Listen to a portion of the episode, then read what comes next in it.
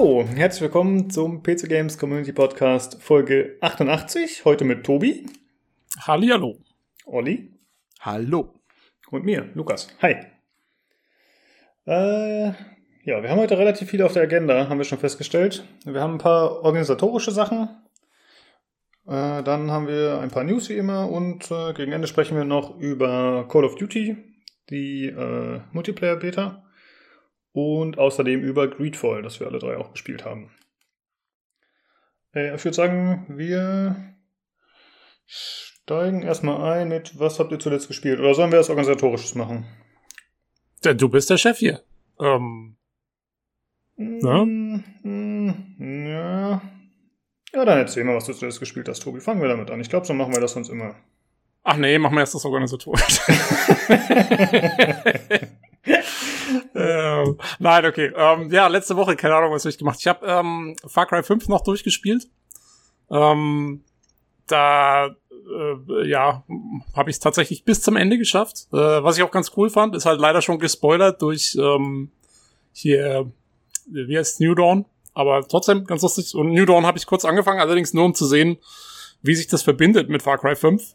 Mhm. Ähm, ich habe also wirklich nur fünf Minuten reingespielt, weil es ist wieder genau das gleiche und dann hat es mir dann doch irgendwie gereicht. Nach, äh, was weiß ich, 30, 40 Stunden Far Cry war es dann echt genug. Ähm, und außerdem habe ich endlich mal eine E-Mail gekriegt, dass ich jetzt in der Closed Beta vom äh, GOG Galaxy 2.0 drin bin. Ist jetzt zwar nicht direkt gespielt, aber ich habe das neue Interface runterladen können. Und äh, sieht cool aus. Wesentlich besser als das alte, muss ich sagen. Äh, man hat jetzt, wenn man, wenn man GOG Galaxy startet, hat man so eine schöne Recent-Page, wo halt drauf steht, was man als letztes zugespielt hat, äh, was andere Leute gespielt haben, was eigentlich nur Werbung ist. Ähm, und welche Achievements man gekriegt hat letztens und so. Also es sieht, man hat viel mehr Info jetzt auf einem, auf einem Platz und es gibt ein paar neue Optionen und so. Also es, es wirkt wesentlich aufgeräumter. Das Farbschema wirkt irgendwie schöner als dieses komische Grau, was die immer vorher hatten. Äh, man kann jetzt auch, man hat Freundeslisten ähm, und, äh, und du kannst alles Mögliche importieren. Also du kannst automatisch alle deine anderen äh, Launcher importieren. Steam, Epic Store, Origin, Uplay, das ganze Zeug. Also okay, eigentlich könntest du den, du könntest den als, als Meta-Launcher nutzen, wenn du wolltest. Das war ja auch der große Punkt, was sie angekündigt hatten, also dass es der Meta-Launcher werden soll, ne? Ja, also ich, ich habe es jetzt noch nicht ausprobiert, wie gut es dann wirklich funktioniert. Am Ende ist es ja auch noch die Beta. Ähm, und die haben schon geschrieben, einiges geht noch nicht so ganz.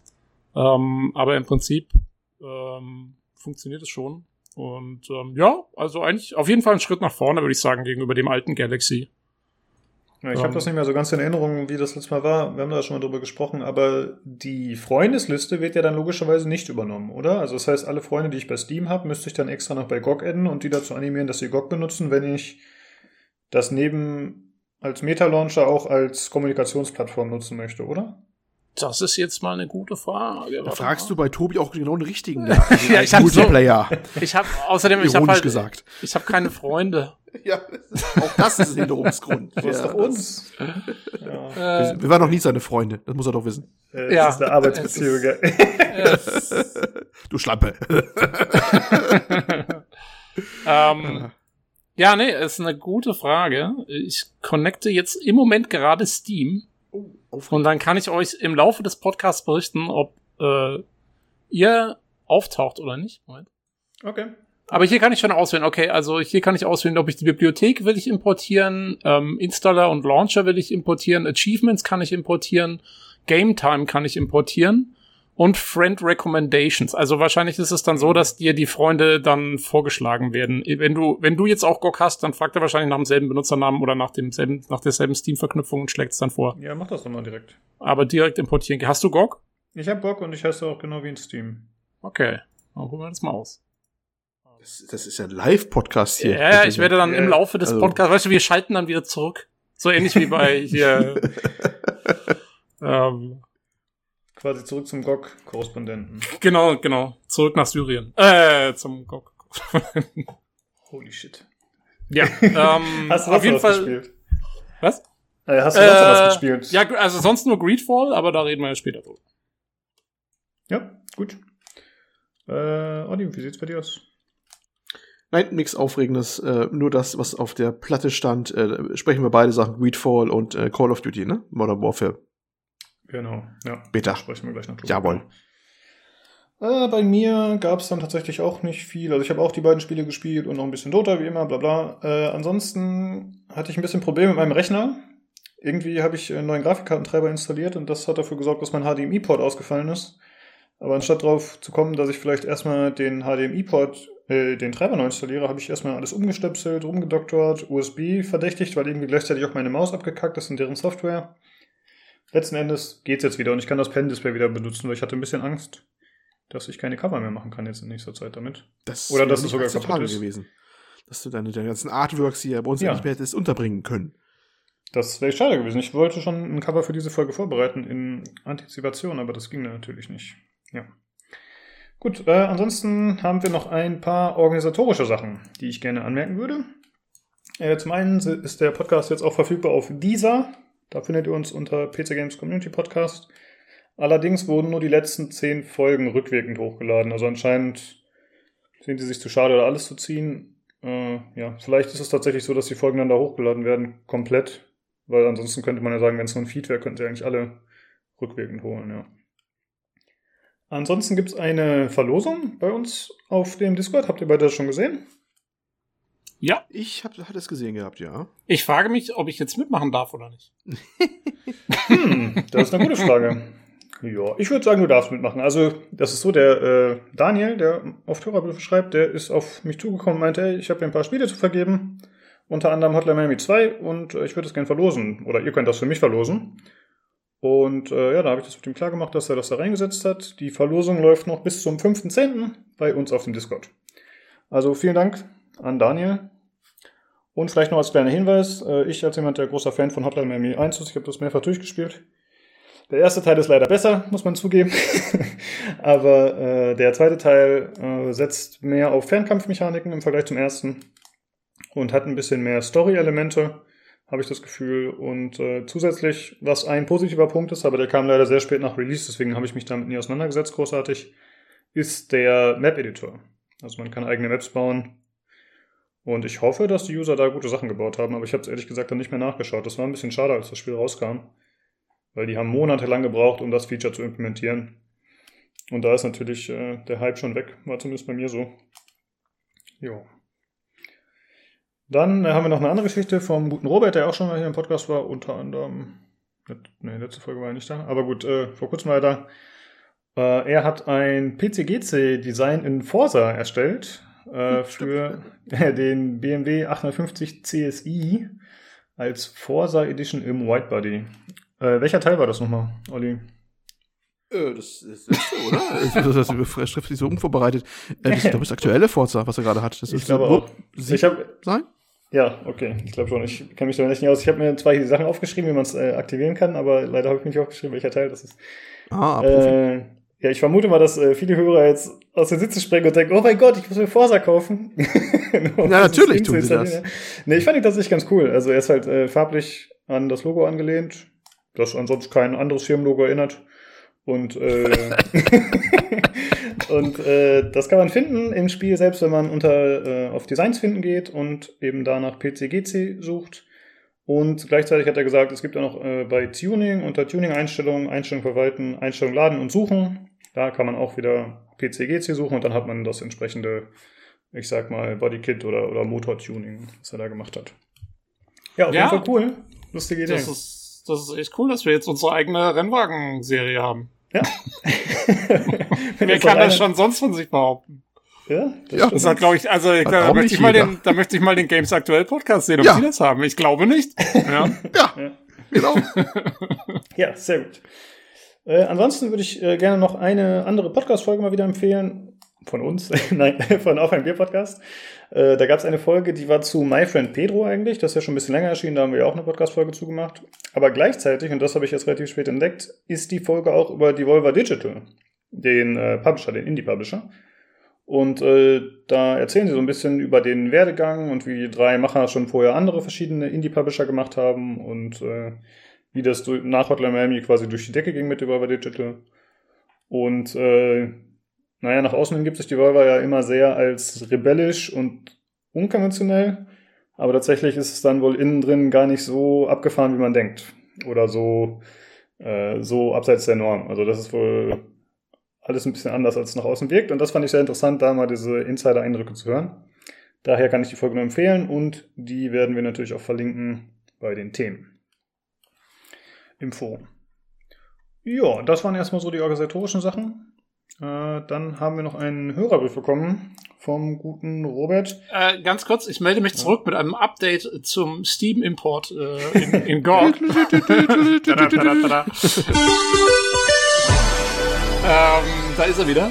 Ähm, also das Import hat erstmal ziemlich gut funktioniert, was äh, Achievements und Spielzeit und Spiele und so angeht. Die sind jetzt alle da und auch das ist jetzt alles in deren Statistiken und so mit drin. Hier, ich sehe jetzt 13 Achievements in der letzten Woche. Boah. Ähm, und, und so und so viel Spielzeit. Sag jetzt mal lieber nicht. ähm, allerdings, äh, lieber Lukas, du bist nicht in meinen Friends Suggestions aufgetaucht. Mhm.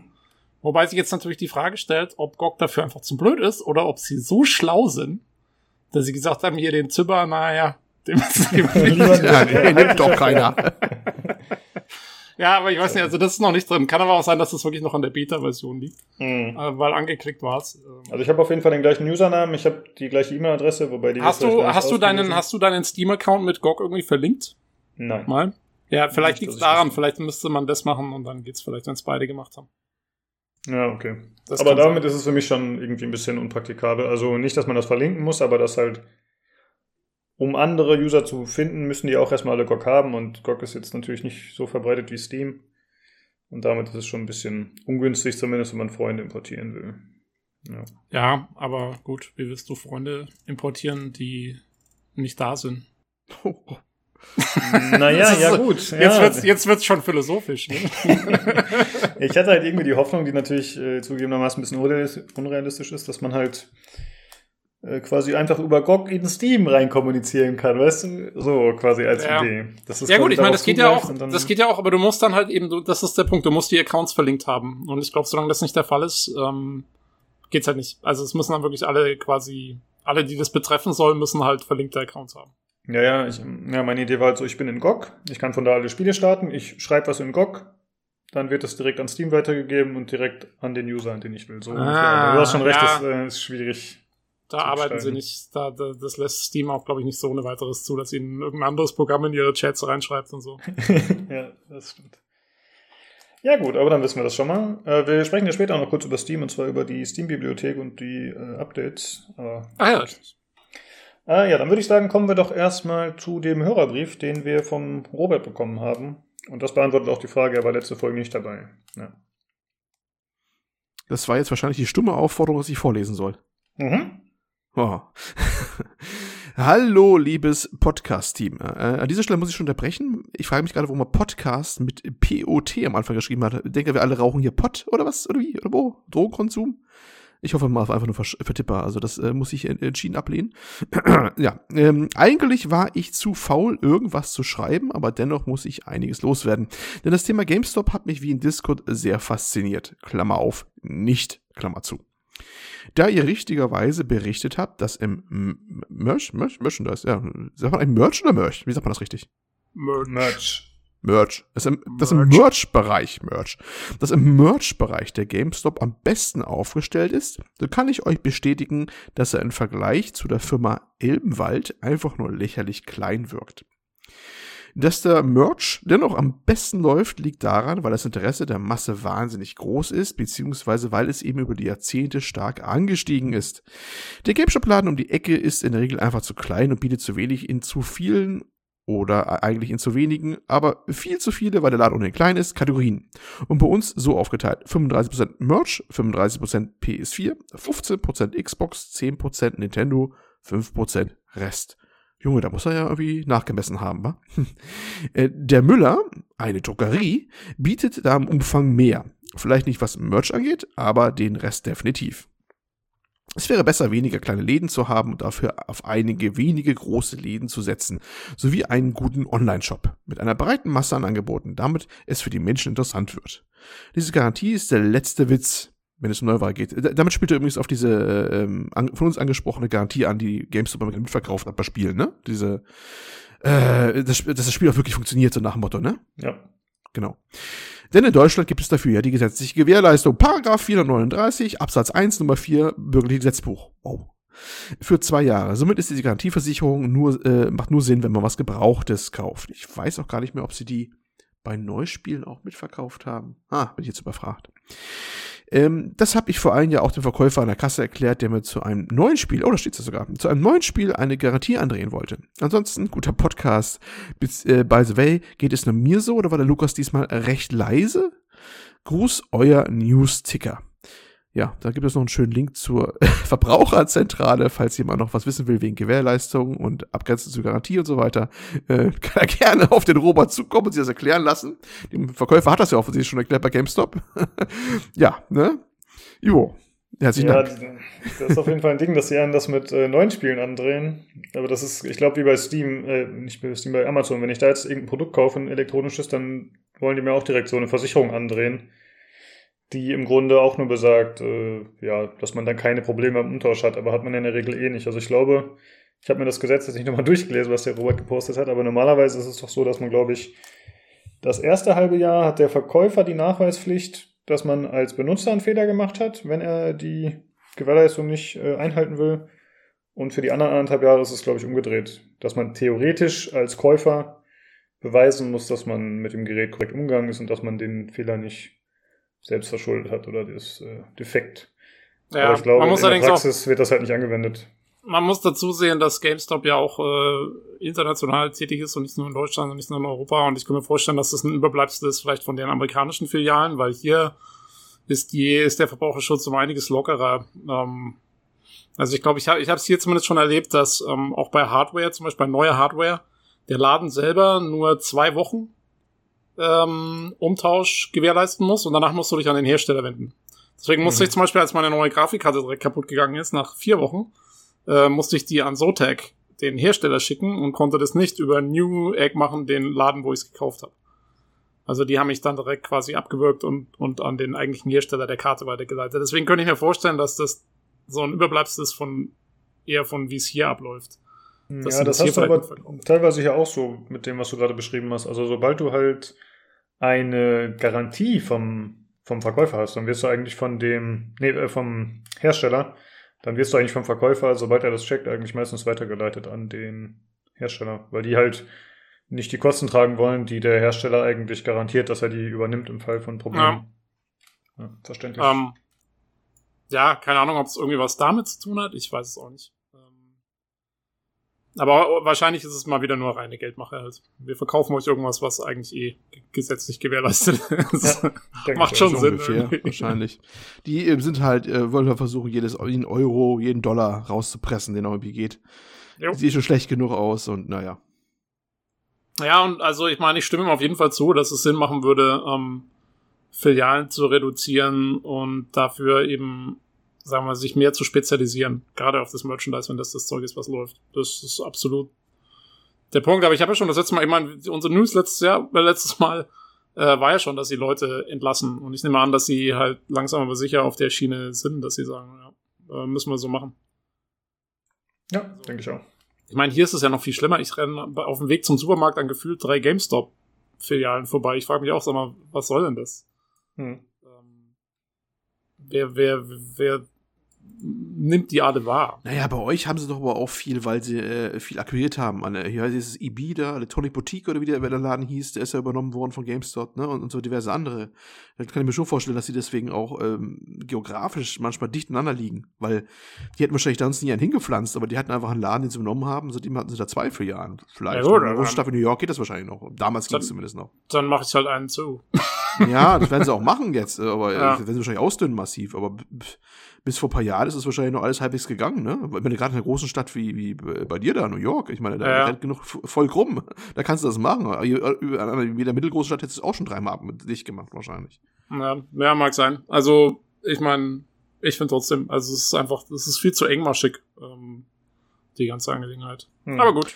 Ja, ich weiß gar nicht, bei uns ist, boah, meine Gegend fällt mir jetzt kaum noch einer ein. Ich weiß nur ein Einkaufszentrum, wo ich mal einen gesehen habe. Ich weiß nicht, ob er noch da ist, müsste ich gucken. War schon lange nicht mehr da. Wie oft fährt man jetzt noch zum Einkaufszentrum mittlerweile? Und die so unabhängige, mehr oder minder unabhängige Spielläden sind alle ausgestorben, die ich hier kenne. Ich habe neulich mal tatsächlich mal nach, äh, einen gesucht, den ich noch kannte in einer mittelgroßen Stadt. und der verkauft nur noch so Vaping-Zeug, also die, für die Dampfraucher, ne? Also das ist, okay. der hat eh schon zwischendurch mit angefangen, dann haben wir beides gehabt, Spiele und das. Und jetzt hat er die Spiele alle rausgeschmissen. Jetzt macht er nur noch das. Okay. Also das ist, äh, ja, also das, das, zeigt schon ganz klar an, wo er die Zukunft sah, ne? ja, bei mir haben sich, ähm, also in Nürnberg, weiß ich noch, hat sich, glaube ich, ein Store, der auch mal eher so ein Computerspiele-Store war, der hat sich ähm, umgestellt auf so Rollenspiel- und Fantasy-Zeug. So um die mhm. totalen Nerds abzuholen, die halt ähm, ähm, äh, die halt irgendwelche für Live-Rollenspiel irgendwelche Schaumstoffschwerter und so Zeug brauchen. Ich glaube, das ist eine Nische, die geht auch noch. Ich, das läuft, ja, ja, das scheint ja, zu ja. laufen. Also die, der ist auch immer, da sind immer Leute drin und so, die ja, machen, glaube ich, ziemlich viel so Events und so und das läuft, glaube ich, sogar ganz gut. Aber ist doch auch kein Wunder. Das sind Sachen, die brauchen physikalische Sachen, weißt du? Genau. Die man auch anfassen muss vor Ort. Also ich kenne auch so ein paar Läden, die verkaufen dann halt ihre, ihre, ihre, ihre, also das, äh, ja gut, einen kenne ich regelmäßig, ein paar andere ist mal vorbeigelaufen. Äh, die verkaufen halt ihre Rollenspielsets da und so. Äh, nebenbei nur ein paar Bücher und ein paar gängiges Zeug noch, was da als, so als Unterstützung macht. Keine Videospiele haben sie gar nicht mehr drin, oder, oder wenn sie überhaupt jemals drin hatten. Ne? Und den gibt es schon Jahrzehnte, glaube ich. Also ja. wirklich lange schon. Also der ja. hat es irgendwie immer geschafft, so halbwegs. Der hat andere Läden kommen und gehen sehen das Coole ist halt, du kannst dann auch aus solchen Läden kannst halt auch so eine Art Treffpunkt machen. Für, ja. weißt schon, ja, wo sich genau. die ganzen Rollenspieler alle treffen und so und dann sitzt man erstmal rum, vielleicht spielt man irgendwie eine Partie, was ich, schwarzes Auge oder so und äh, tauscht sich aus und dann, wenn du eh schon da bist, dann nimmst du vielleicht hier noch was mit oder da noch und so und dann, dann machen die schon ihre Kohle mit. Also ich glaube auch, das ist eine wesentlich bessere ähm, Anlage als, als jetzt irgendwie ein Computerspieleladen oder so. Ja, ja wirklich so, alles über digital. Heute kein, ich würde heute keinen neuen Laden mehr aufmachen für Computerspiele.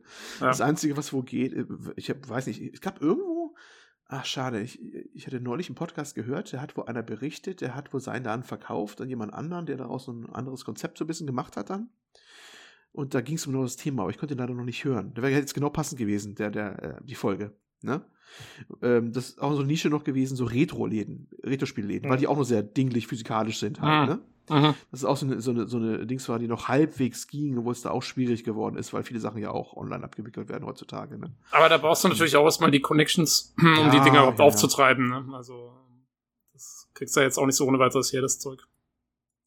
Ja, ist schwierig. Also ich würde heute sowas nicht mehr anfangen wollen. Nee, ich glaube ich auch nicht. Aber äh, nochmal kurz zu der Mail, der, oder dem, was er geschrieben hat, der Robert äh, Elbenwald hat er erwähnt. Das mhm. ist eine recht große Kette anscheinend in der Richtung. Kenne ich auf jeden Fall auch aus Dortmund, ja, da gab es die auch zum Ach, Beispiel.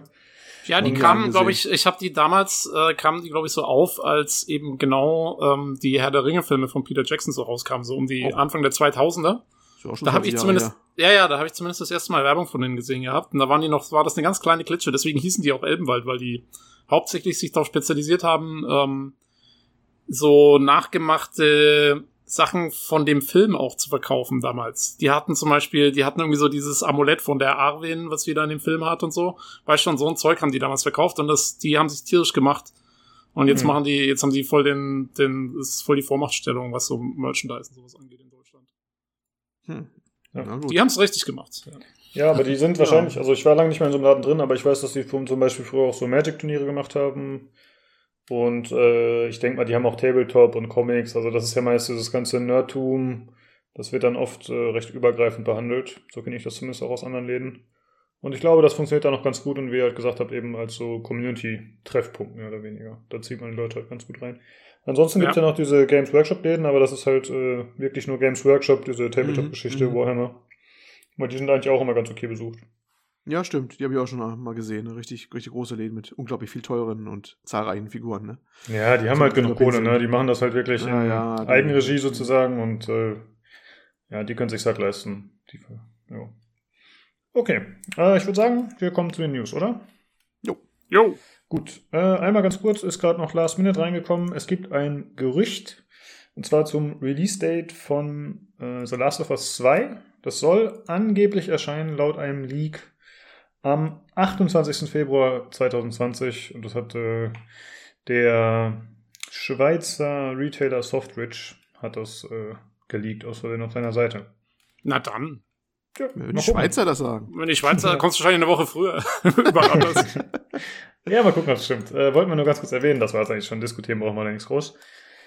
Äh, dann geht's weiter mit dem Epic Game Store und der aktuellen äh, Gratis-Version oder den aktuellen Gratis-Spielen, die angeboten werden. Und zwar gibt es noch bis zum 26.09. die gesamte Arkham-Serie, also alle mhm. drei Teile und alle drei Lego Batman-Teile. Ähm, zur Arkham-Serie muss man dazu sagen, dass für Arkham Knight, also den aktuellsten Teil, der damals zurückgerufen, zurückgerufen wurde, wie man sich vielleicht noch erinnert, mhm. äh, da sind die DLCs nicht enthalten. Also, falls man die auch haben will, dann muss man die eventuell zusätzlich noch erwerben. Ja. Ich gebe es wieder, zu, ich, ich geb's ich wieder gebe das kostenlos wieder zurück. ja. Äh, ja. ja, auf jeden Fall ziemlich cool. Ne? Also das sind ja doch, äh, würde ich sagen, für mich ist das bisher das attraktivste Spiel. Also das ist das, das ist ein AAA-Spiel tatsächlich. Also die Arkham-Reihe zumindest sind AAA-Spiele. Weil sowas krasses wurde bisher meiner Meinung nach nicht angeboten. Auch wenn natürlich. Ja, ich, fand, also ich fand, ich fand die allererstes, also Subnautica war schon auch, äh, war schon auch mhm. top. Das ist zwar jetzt kein AAA, aber es war damals noch so neu auch. Ähm, das fand ich fast noch Ärger, weil, also ich meine, klar, die Batman-Spiele sind absolute Top-Spiele, äh, kann man echt nichts sagen. Ich habe auch, ich habe zumindest Arkham Asylum und Arkham City durchgespielt. Ähm, ab, aber, ähm, aber sag mal, also es ist jetzt auch nicht gerade, äh, wie alt sind die jetzt? Also äh, ist ja auch schon eine Weile her. Also oh, Arkham Knight so drei, vier Jahre vielleicht oder schon älter, weiß ich nicht. Ja, also ich habe das auf Steam irgendwann auch erst letztens für Fünfer oder so gekauft. Ähm, aber trotzdem, also äh, nee, kann man Epic echt nichts vorwerfen. Die machen da ähm, die machen da schon echt immer tolle Sachen und ähm, ich glaube, nächste Woche ist ja, glaube ich, Metro mit dabei und so. Also Stimmt, es geht direkt ja. weiter mit, mit richtig guten Sachen. Genau. Ähm, nee, äh, in der Hinsicht, also man kann ihnen einiges vorwerfen, aber mit ihren Spielen machen sie echt äh, das ordentlich, was immer ja, sagen. Arkham Knight war übrigens äh, 2015, kam das raus. Mhm. Äh, ist also jetzt auch schon wieder über vier Jahre her. Aber nee, ich fand das eigentlich auch ziemlich fett. Ich fand die Kommentare, auch jetzt im PC Games Forum, waren natürlich auch so, ja, ist ja auch ein bisschen älter, ne? Ja, ist richtig, klar gab's die schon für kleines Geld, wie du hier, Tobi, auch gesagt hast, ne? Aber trotzdem sind das immer noch ziemlich fette Spiele und alle drei auf einen Rutsch. Also das ist immer kein, kein schlechter Deal, das muss man einfach mal zugeben. Muss ja keiner runterladen, der Epic nicht mag. Ist doch alles gut. Aber sie lassen sich zumindest in solchen Sachen, finde ich, immer noch nicht lumpern. Was soll denn sonst noch alles rausfeuern, ne? Also, ja. also für lau. Das ist ja nun mal nicht übel. Und dann noch die drei Lego-Dinger auch noch on top oben drauf. Das ist Geschmackssache. Aber schlecht sind diese Dinger von Telltale, Game, äh, Telltale Games? Ich glaube, ja, Telltale, äh, Traveler, ne? Telltale Traveler. Ich weiß, ich, ich vergesse immer, wie die Bude heißt, die Lego-Spiele. Also Telltale hat auch ein Batman-Spiel, aber das ist das Batman ja. Nee, nee, Traveler Tales heißt Traveler Tales, genau, Traveler Tales. Äh, die habe ich auch mal gespielt, mein Sohn die ganz gerne gespielt hat. Die, die sind auch nicht so doof teilweise, was sie gemacht haben. Das ist auch schon ganz witzig. Also, und dann also quasi die sechs Spiele da auf einen Rutsch für Lau äh, zu dem Thema Batman. Hey, kannst du doch eigentlich nichts sagen, ne? Für, für mein Dings. Und sie haben noch ähm, bei Arkham Knight den ähm, Denuvo-Kopierschutz entfernt, der bei der Steam-Version wohl noch, jeweils noch, drauf ist. Das könnte insofern äh, interessant sein, weil viele glauben, dass der die Leistung so ein bisschen einbremst von, von Arkham Knight. Ja, also wobei ich hatte, ja? ich hatte jetzt, äh, das ist ganz lustig, dass du das gerade ansprichst, weil ich hatte mit dem Batze äh, erst eine Diskussion im Forum, ich weiß nicht, ob ihr das gesehen habt. Ähm, ich wusste das nicht, da hat er mich mal aufgeklärt, weil ähm, anscheinend sind ja bei wahnsinnig vielen Steam und anderen Launcher-Spielen, auch bei den meisten Uplay-Spielen übrigens, ist äh, Denuvo ja dabei. Ja. Als Kopierschutz. Äh, das wusste ich nicht. Ich habe zum Beispiel, also Assassin's Creed Odyssey nutzt Denuvo, äh, Anno 1800 nutzt Denuvo und so weiter und so weiter. Ähm, meistens so eingebunden in, in den eigenen DRM und Kopierschutzdingens vom Launcher dann. Ähm, aber ja, das also wahrscheinlich hast du den Nuvo sowieso drauf. Ähm, mit, mit mehr als genug Spielen, wenn du Ja, das schon, Steam aber ich glaube, so. es, es, ist bekannt, dass bei manchen Spielen manchmal die Performance darunter gezogen wird. Warum auch immer. Also es, es gibt wohl Spiele, die haben dann frameratenmäßig weniger drauf. Ja, ja weil es halt, halt sehr viel abfragt. Also, ja, kann sein, ne? Ja. Und Arkham Knight war nie das stabilste Spiel. Also ich muss sagen, als es dann durchgepatcht war, wieder veröffentlicht war und alle Patches drauf waren, bei mir lief auch die Steam-Version richtig, richtig gut. Also ich, mhm. äh, habe das ja gespielt gehabt. Ich habe nichts von diesem Bugs da mitbekommen, aber es war dann auch die endgültig durchgepatchte Version, ne? Da war das äh, schon lange Geschichte, der Riesenskandal damals mit dem äh, Zurück Rückzug von dem, von dem Ding von Steam und sowas. Ja, ich wollte vorhin ähm, schon sagen, ich meine, das Spiel kam vielleicht 2015 raus, aber eigentlich kam es erst irgendwann 2017 so richtig raus. Ja, ja, das war, also weiß nicht wann, aber ich habe es dann auch, echt, als, als der ganze Skandal da vorbei und es eh schon günstig verkauft wurde, habe ich es mir gegönnt gehabt. Und da lief es dann wirklich, also wirklich auf meinen Rechner zumindest wirklich super. Und so, das sieht auch heute noch richtig schick aus, also das hat äh, was drauf. Ähm, ja, hat andere, hat andere Gründe, warum das so ein bisschen als schwächerer Teil gesehen wird, der letzte Teil. Es war nicht so, für viele nicht so der erwartete grandiose Abschluss der, der Trilogie. Äh, aber gut, das gehört nicht jetzt hierher, die Diskussion. Aber trotzdem, ich finde, so schlecht ist der Deal da nicht, äh, was Epic da rausgehauen hat. Äh, also für umsonst ist eigentlich, ja. gibt's wenig, es gibt wenige Deals, die, die schlecht sind, wenn man nichts bezahlen muss. Ja, ähm, ja okay. Äh, ich würde sagen, wir kommen zu dem Thema, was Olli noch hier reingehauen hat. Und zwar äh, wurde Control ja von Epic anscheinend gesponsert und ist ja auch da exklusiv im Shop, zumindest zeitexklusiv. Äh, Olli, was hast du da noch äh, rausgefunden dazu? Ja, also erstmal ging ja die News rum, dass Epic äh, sich die Exklusivität natürlich was hat kosten lassen. Ne? Also der Entwickler und der Publisher, die haben äh, da ein bisschen äh, Geld in die Hand bekommen. Und zwar, äh, jetzt muss ich, jetzt bin ich natürlich wieder genau auf der falschen Seite. Äh, ich glaube 9, was war es? 9,5 Millionen? Hat alles gerade offen? Wahrscheinlich nicht. Ja, ne? ich glaube, du hast recht. Es war jedenfalls äh, schon eine Stange Geld. Ähm, habe ich dann gleich auch dementsprechend im, im, im, äh, nee, im Discord. Im Discord habe ich geschrieben, naja, kommt mal an, was hat, denn, was hat die Entwicklung überhaupt gekostet? Ja, 9,5 Millionen war es übrigens. Wobei es aufgeteilt wurde, äh, 45% ging an äh, 505 Games oder 505 Games, das ist der Publisher, ne? Und der Rest ging halt an äh, Remedy Software. Ähm, ja, und äh, natürlich Frage, was ist schon eine Stange Geld, aber was hat die Entwicklung gekostet? Da gibt es nur sehr grobe Zahlen. Da haben wir, glaube ich, von unserem, äh, wer war es denn? Im Discord einen Link bekommen, netten, was gekostet Vom Robert hat. wahrscheinlich. Vom Robert, glaube ich, ne? Also wer, wer immer es war, herzlichen Dank nochmal, dass die Entwicklung aber so zwischen 20 und 30 Millionen Euro, Euro, Euro, naja, was äh, deutlich teurer war. Und eine grobe Spannweite, aber sie war deutlich teurer. Also es hat schon eine Stange Geld gekostet, das Ding zu entwickeln, Control. Ja, und man muss auch noch eins sagen, diese 9,5 Millionen, die haben die jetzt quasi nicht so einfach da hingeschenkt und sich damit exklusiv gekauft. Ich, wenn ich das richtig jetzt nachgelesen habe, in was weiterführenden Quellen, war das wie ein Vorschuss. Die, äh, erst wenn sie jetzt über die 9,5 Millionen an Umsätzen hinauskommen, dann verdienen die jetzt dann quasi zusätzlich Geld. Versteht genau, so also, hatte ich das auch ja. mal gelesen, dass so diese Exklusivdeals normalerweise aussehen. Die, also im Prinzip garantieren die den nur, also was nur, das ist schon richtig ein geiler Deal für die, garantieren die, die den einen Mindestumsatz. Genau. Ne? Also die sagen einfach, okay, wenn du bei uns äh, Exklusivdeal machst hier bei uns bei Epic, dann hast du schon mal 9,5 Millionen auf der Tasche. Ne? Also, oder ihr Publisher, Entwickler, müsst ihr euch teilen dann halt. So. Ähm, das ist natürlich ganz attraktiv, da hat man schon mal ein bisschen was davon weg, aber es ist, bleibt ja noch eine Stange an Geld übrig, mit dem man auf die Schnauze fallen kann, wenn man drüber nicht hinauskommt. Ne? Und man hat jetzt so Zahlen ja, von, äh, gehört von Market Research und sonst was, NPD, ähm, da tauchte Control nicht mal unter die Top 20 auf jetzt im Monat. Das war relativ erschreckend. Also äh, es, da waren Sachen drin. GTA 5 war wieder drin. Nochmal. Im Top 20. also nochmal. Minecraft war nochmal drin. Ja, man glaubt es kaum. Ich weiß gar nicht wie. Das muss ja physikalischer Verkauf gewesen sein. Das kommt dazu. Ich glaube, da werden immer nur noch physikalische Verkäufe immer noch erfasst. Was das Ganze natürlich immer zweifelhaft macht, ist klar. Ne? Also nur physikalische. Ach so. Ja, ja, ja äh, wurde, Con wurde Control überhaupt physikalisch verkauft? Auf, dem, äh, auf den Konsolen ja. Ah. Okay. Deswegen macht man bisher immer so Rückschlüsse, wenn das dann da nicht auftaucht, dann ist das ein gutes oder schlechtes Zeichen. Es ist sehr, sehr indirekt. Da haben wir auch schon ein paar Mal drüber ja, gesprochen. Gut, ja, der Steam-Deal ist ja, äh, der, der Epic-Deal hat ja mit den Konsolen erstmal nichts zu tun. Ne? Ich, aber ich, ich, ich habe es nicht so ganz durchblickt, weil ganz ehrlich, äh, GTA 5 zum Beispiel. Wir haben ja gesagt, warum taucht GTA 5 heute im Jahre 2019 immer noch auf oder den Top sonst was? Eigentlich doch nur, wenn die Leute sich neue Keys holen, weil die mal wieder gesperrt worden sind bei GTA Online, ne? Aber das sind doch keine, die sich physikalische Kopien deswegen neu kaufen. Also ich, ich, ich verstehe die Logik momentan nicht von den also Zahlen ich, dahinter. Also ich, ich könnte mir aber auch vorstellen, dass einfach, dass das, dass diese Liste komplett unaussagekräftig ist, weil, ähm, weil physikalische Verkäufe halt dominiert werden von Leuten, die keine Ahnung von Spielen haben und die nur das kaufen, was sie vielleicht mal irgendwo in den Mainstream-Medien gesehen haben. Und das ist halt GTA oder so. Und deswegen wird das halt auf den, in den physischen Verkäufen noch gut verkauft oder so, aber also ich weiß ja nicht, ähm, wie, aber äh, das, das Problem, was ich äh, damit auch hatte, ähm, als ich es gelesen habe, war, ähm, das war ja, glaube ich, für den Monat August und Control kam wann raus? Irgendwann so am, am 31., am, am, am was weiß ich, 30. August oder irgendwas. Mhm. Ähm, also so mit am letzten Tag des Monats, ähm, wo es dann auch logischerweise die Frage gestellt wird, ja gut, klar, dass es nicht mehr auftaucht, wenn es nur noch einen Tag zum Verkauf stand in dem Monat. Ähm, allerdings sind wohl auch andere Spiele in diesen Top 20 drin, die auch neu rauskamen und ähm, wirklich ganz am Ende des Monats rauskamen und es trotzdem geschafft haben und auch nicht gerade irgendwie jetzt Top-Spiele waren. Ich habe jetzt wieder vergessen, worum es ging.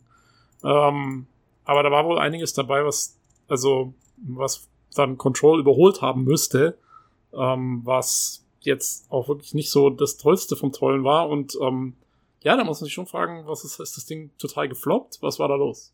Ja, das war schon. Also, hier, ähm, Man of Maiden ist, ist zum Beispiel besser verkauft worden als das. Und das gilt so nicht so als Ultratitel, ne? Also das, ja, und das kam ja um den gleichen Zeitraum raus. Ne? Also ich glaube schon, uh, unabhängig von dem, was wir jetzt vorliegen haben, dass es gefloppt ist tatsächlich. Weil es einfach, glaube ich, zu speziell war in seiner Thematik. Ich meine, es war irgendwie schon spannend, weil es halt was anderes ist, aber das ist halt auch das Problem. Es ist was anderes. man kriegt halt nicht das, was man kennt. Und ich glaube, das äh, schreckt dann viele Leute ab, gerade wenn es noch in diese Mystery-Ecke geht. Ja, ich glaube, das war so ein bisschen das Problem. Das Mit, ist aber so ein bisschen das Problem von Remedy. Ich habe mal ein bisschen nachgelesen. Es gibt einen Artikel, ähm, komischerweise bei, bei, bei pro7games.de, ja, man kann lachen.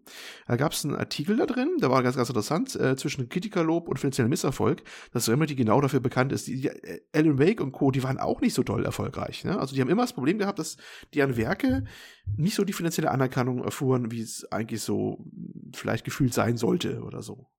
Hm. Ja, also ich meine, ich habe mir Remedy-Spiele eigentlich auch immer erst ein, zwei Jahre später gekauft. Meistens, weil, ja, die sind schon, also ich finde die eigentlich schon sehr gut und so. Und ich bin auch echt, bin totaler Fan von Quantum Break. Das hat mich echt total positiv überrascht. Aber es ist nie so hundertprozentig mein Ding. Und es sind auch dann immer so ein bisschen so die zweitbesten Spiele, die gerade rauskommen. So habe ich immer so das Gefühl. Also, ja, ähm, das bewegt sich mir genau auf so einer Linie, wo es, wo ich so kurz davor wäre, ja, es mir vielleicht mal zu kaufen, aber dann mache ich es doch nicht. Irgendwie so. Es ist immer so knapp daneben ist auch vorbei. Ähm, ja, so in der Richtung. So die sind halt auch immer ein bisschen künstlerisch ambitioniert, sag ich mal. Ne? Ich meine, Quantum Break war eigentlich, wirkte relativ flat gespielt, aber die hatten ja auch wieder einen komischen Ansatz da mit dieser Serienimplementierung. Also für mich ist eigentlich das einzige Remedy-Spiel, was mir auf Anhieb einfällt, das ich gefeiert habe, ist Max Payne 2. Äh, war doch von denen, ne? oder? Bin ich doch richtig? Ja. Naja. Also ja, ich glaube schon, ähm, der erste Teil. Ansonsten fällt mir erstmal nichts ein, wo ich was ich gespielt habe tatsächlich sogar. Also ich habe äh, Alan Wake nicht gespielt, ich habe äh, Quantum Break nicht gespielt und Control ist jetzt für mich auch ein bisschen speziell. Ja, ich glaube, das ist halt einfach nicht für die breite Masse, ne? Also ist ein bisschen anders immer vom Design. Ja, du, ja. du bist zu Mainstream. Naja, also so, ich weiß nicht, so viel Werbung gab es doch aber auch nicht, oder? Es, also, es, es ein bisschen unterging schon. Aber es eigentlich ein relativ ruhiger Monat war, war mein Eindruck. Also die starken Sachen kommen ja erst noch zum Ende des Jahres jetzt wieder hin. Ja. Mhm. Aber irgendwie puffte das auch so, so einfach so um nichts. Also erstmal, ich weiß noch, wo die erste Demo war auf der, einer der E3 der Vorjahre.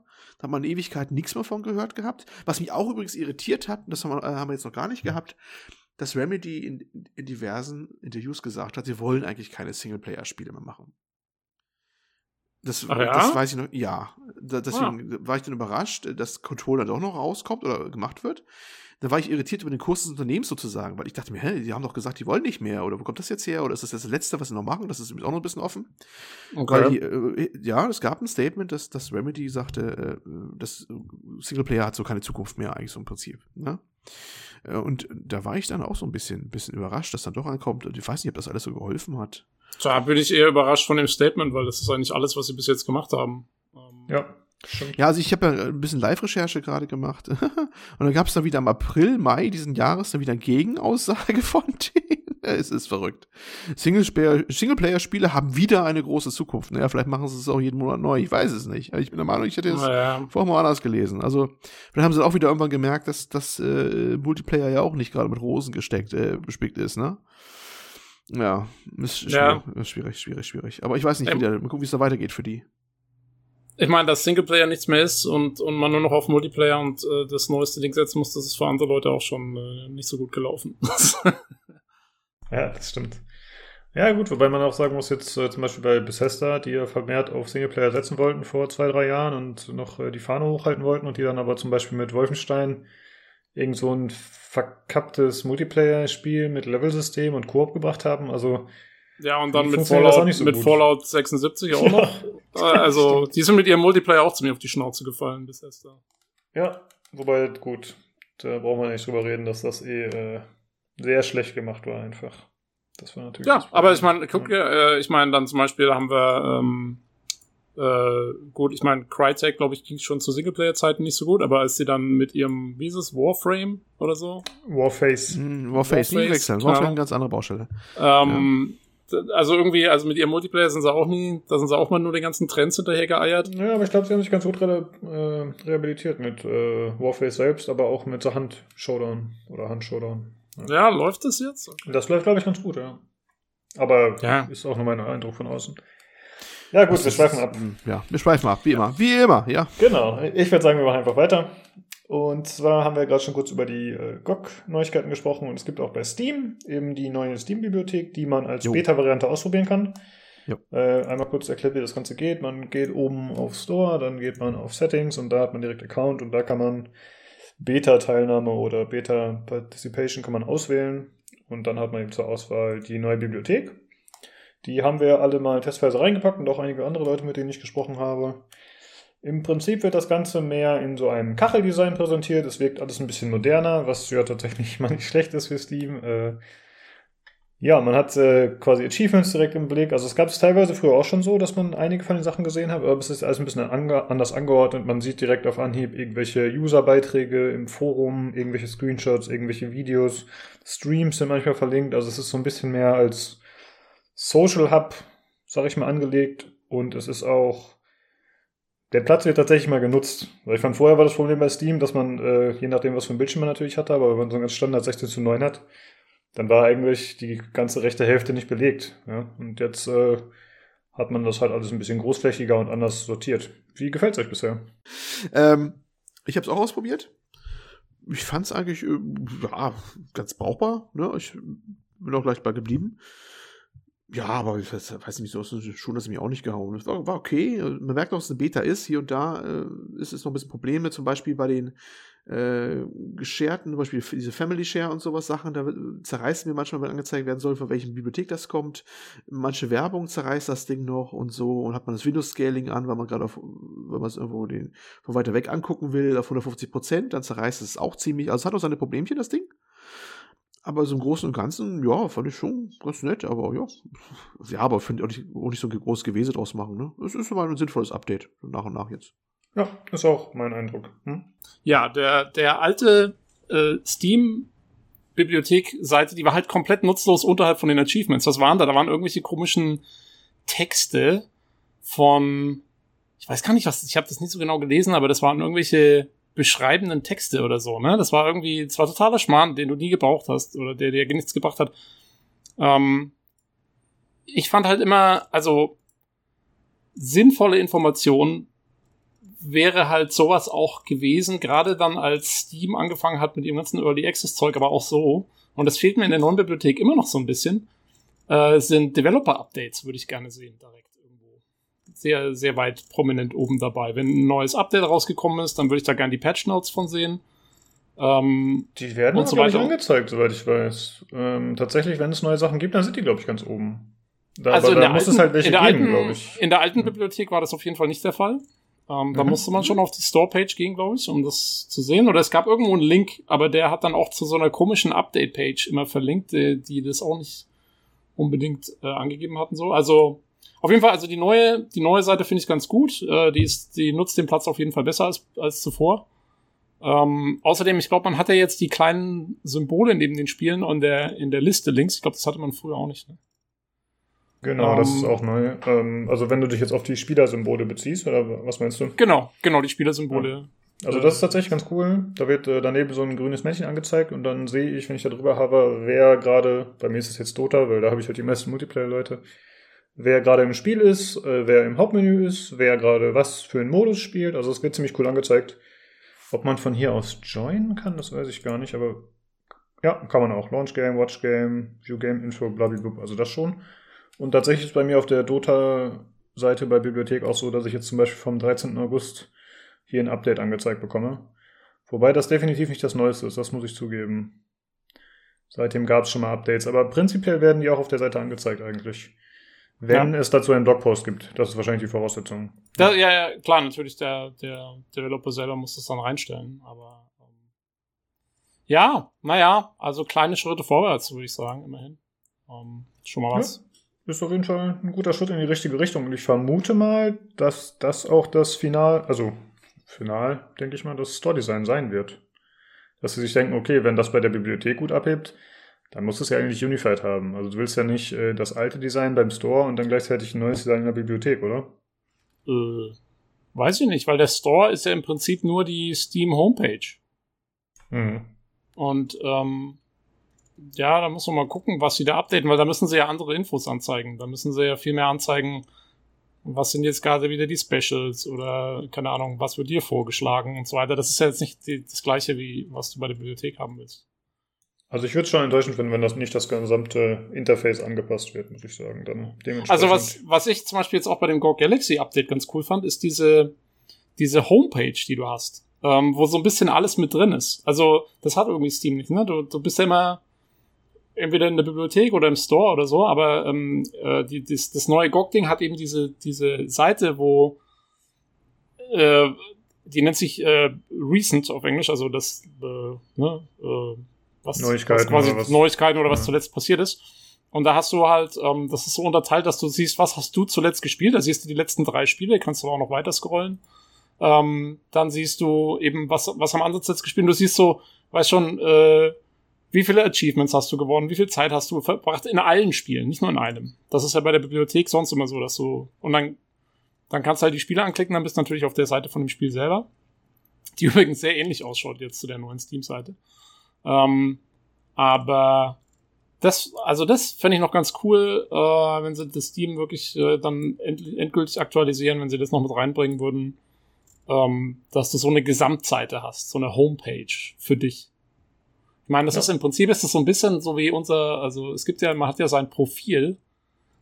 Da ist es so ein bisschen, aber das hat halt noch dieses uralt Design. Äh, das kannst du ja nicht anschauen. Ähm, und das, wenn, wenn sie das mal neu designen würden und als quasi als Startseite dann, da können sie auch dann den Store irgendwo mit reinbringen, dass sie sagen, okay, was recommenden wir jetzt gerade oder so. Ähm, aber ähm, ja, so eine, so eine coole Startseite finde ich fehlt Steam. Mhm. Ja, das stimmt. Also sie haben auch schon gesagt, dass sie, also es gibt ja auch diese Beta-Version, ich weiß gerade nicht mehr, wie sich das nannte, aber diese Experimental-Geschichten haben sie jetzt vor kurzem eingeführt. Und da gibt es ja, glaube ich, auch schon mehr Filteroptionen zum Beispiel für den Store. Und ich mhm. hoffe, dass das auf Dauer dann auch Einzug hält. Mal gucken. Ja gut, ich würde sagen, wir machen weiter mit den nächsten News, Olli, wenn du nichts mehr hast äh, zum Steam Store oder zur Bibliothek, eher gesagt. Okay. Äh, es wurde ein neues äh, Studio gegründet, äh, anscheinend schon im Oktober 2018, und zwar Summerfall Studios von David Gader, das ist jemand, der irgendwie 17 Jahre bei BioWare gearbeitet hat, und Liam Essler, der bei Beamdog angestellt war vorher. Und äh, ja, das Studio hat sich als Ziel gesetzt, Charakter- und Story geschriebene Spiele äh, zu entwickeln und herauszubringen. Und das erste Spiel soll jetzt auf der PAX Australia angekündigt werden. Das ist am 11.10.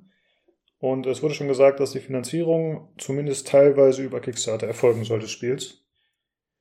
Äh, ja, also ich finde, das sind äh, ziemlich coole News. Da muss ich direkt an Greedfall denken, was ja irgendwie auch eher so ein Double-A-Spiel ist. Äh, und ich könnte mir vorstellen, dass die auch ungefähr in diese Nische reingehen wollen. Ja, ich bin mal gespannt. Also man muss, äh, ich kann ja kurz etwas erläutern. David Gader ist der Leadwriter von Dragon Age, der Dragon Age Serie gewesen, ähm, bis er dann BioWare verlassen hat, erst vor kurzem. Also der war wirklich von vom ganz von Anfang an, äh, noch vor, lang vor Origins, also von der, von der ersten Konzeptphase her, bis Inquisition, ähm, Trespasser und so weiter, also bis zum letzten Ding war der immer der Leadwriter von Dragon Age. Ähm, und der andere Typ, wie heißt der? Mike Etzler oder so? Ähm, äh, Beamdog. Liam Essler. Liam Essler. Ähm, falls jemand Beamdog nicht kennt, das sind die, die sich jetzt nicht mehr so wahnsinnig viel rumbekleckert haben, muss man schon zugeben, äh, mit diesen Neuauflagen, glaube ich, zu, zu alten Bioware-Spielen, zu Baldur's Gate und so weiter und so fort. Ähm, und ähm, ja, die halt diese Sachen gemacht haben. Das heißt, die kannten sich sehr gut aus mit so isometrischen RPGs und, dem, und der alten, wie ist die Aurora-Engine von, von BioWare und so. Äh, jetzt frage ich mich, okay, was haben sie vor? Sie, also es wird auf jeden Fall irgendwas Storylastiges werden. Das, das dürfte klar sein, was BioWareiges. Ähm, die Frage wird, wird's isometrisch im Sinne eines Pillars of Eternity oder so, oder wird's eher ähm, so wie die neueren Bioware-Spiele, beziehungsweise wie du jetzt gesagt hast, eben sowas wie Greedfall, äh, Third Person äh, mit einem Action-Einschlag. Ähm, da mhm. muss man mal abwarten, da bin ich mal gespannt. Aber ansonsten können wir uns mal darauf einstellen. Auf jeden Fall storylastig, auf jeden Fall charakterlastig. Ähm, Und dann noch die Frage, was sie für ein Setting machen werden. Ob sie wieder Fantasy machen werden oder was anderes. Mal schauen. Also, ich würde mir ein isometrisches, rundenbasiertes RPG wünschen, was nicht im Fantasy-Setting spielt. Okay. Ihr, weil Fantasy, nee, muss nicht. Wie sieht es bei euch aus? Habt ihr irgendwelche äh, Wünsche, wenn ihr jetzt quasi äußern könntet, ja, was sollen die genau machen?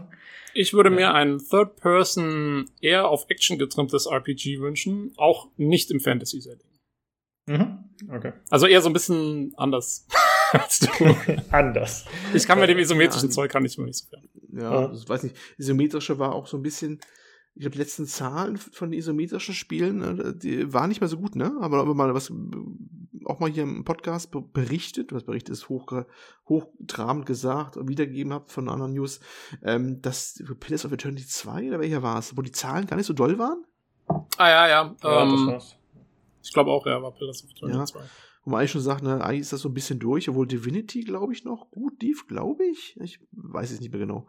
Keine ich bin der Meinung, dass aber diese, dass diese, diese kurze Wiederaufbäumen von den isometrischen Rollenspielen, dass das dann relativ schnell wieder vorbei war, zumindest für brauchbare Stückzahlen. Deswegen glaube ich nicht so, dass es sowas unbedingt wird, aber wer weiß, wer weiß.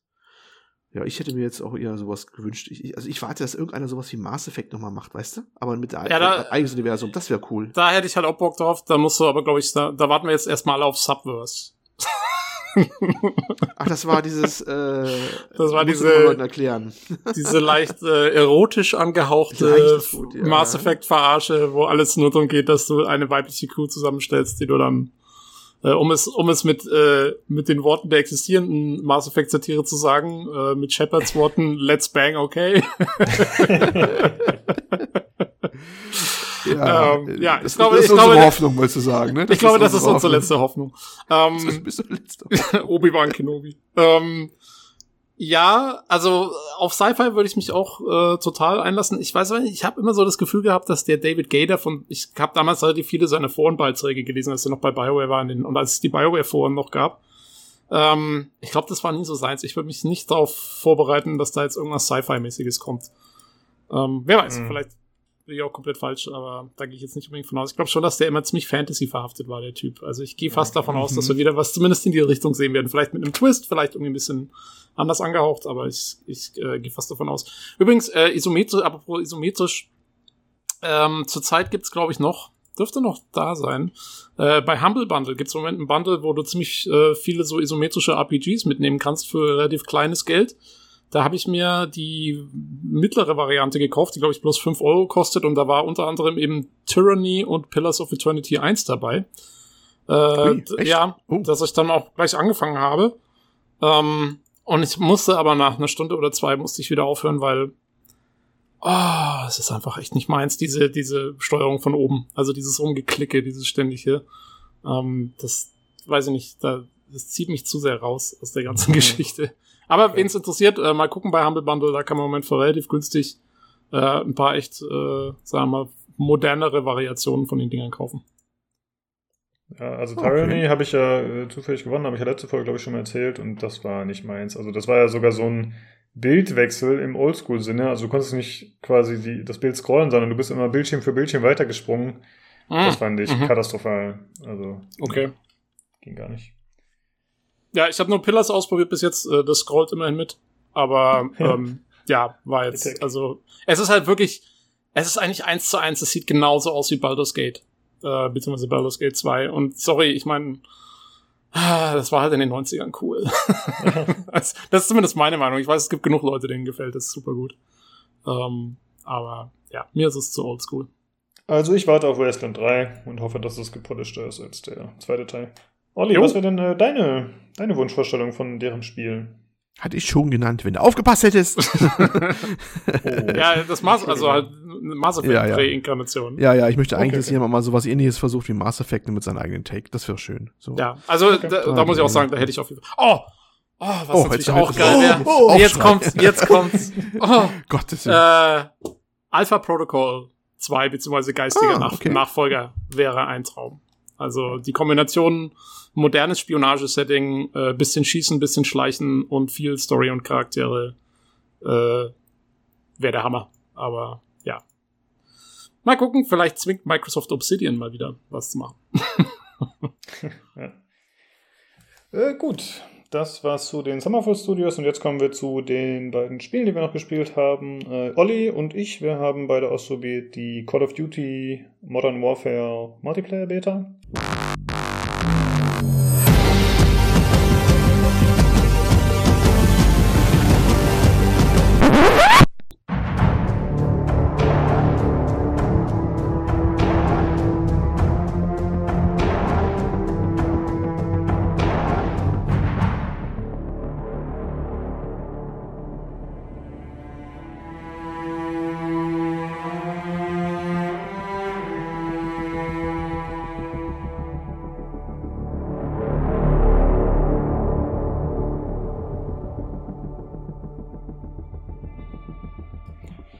Soll er am 25.10. erscheinen und jetzt war gerade die Close Beta und Open Beta für irgendwie 4-5 Tage.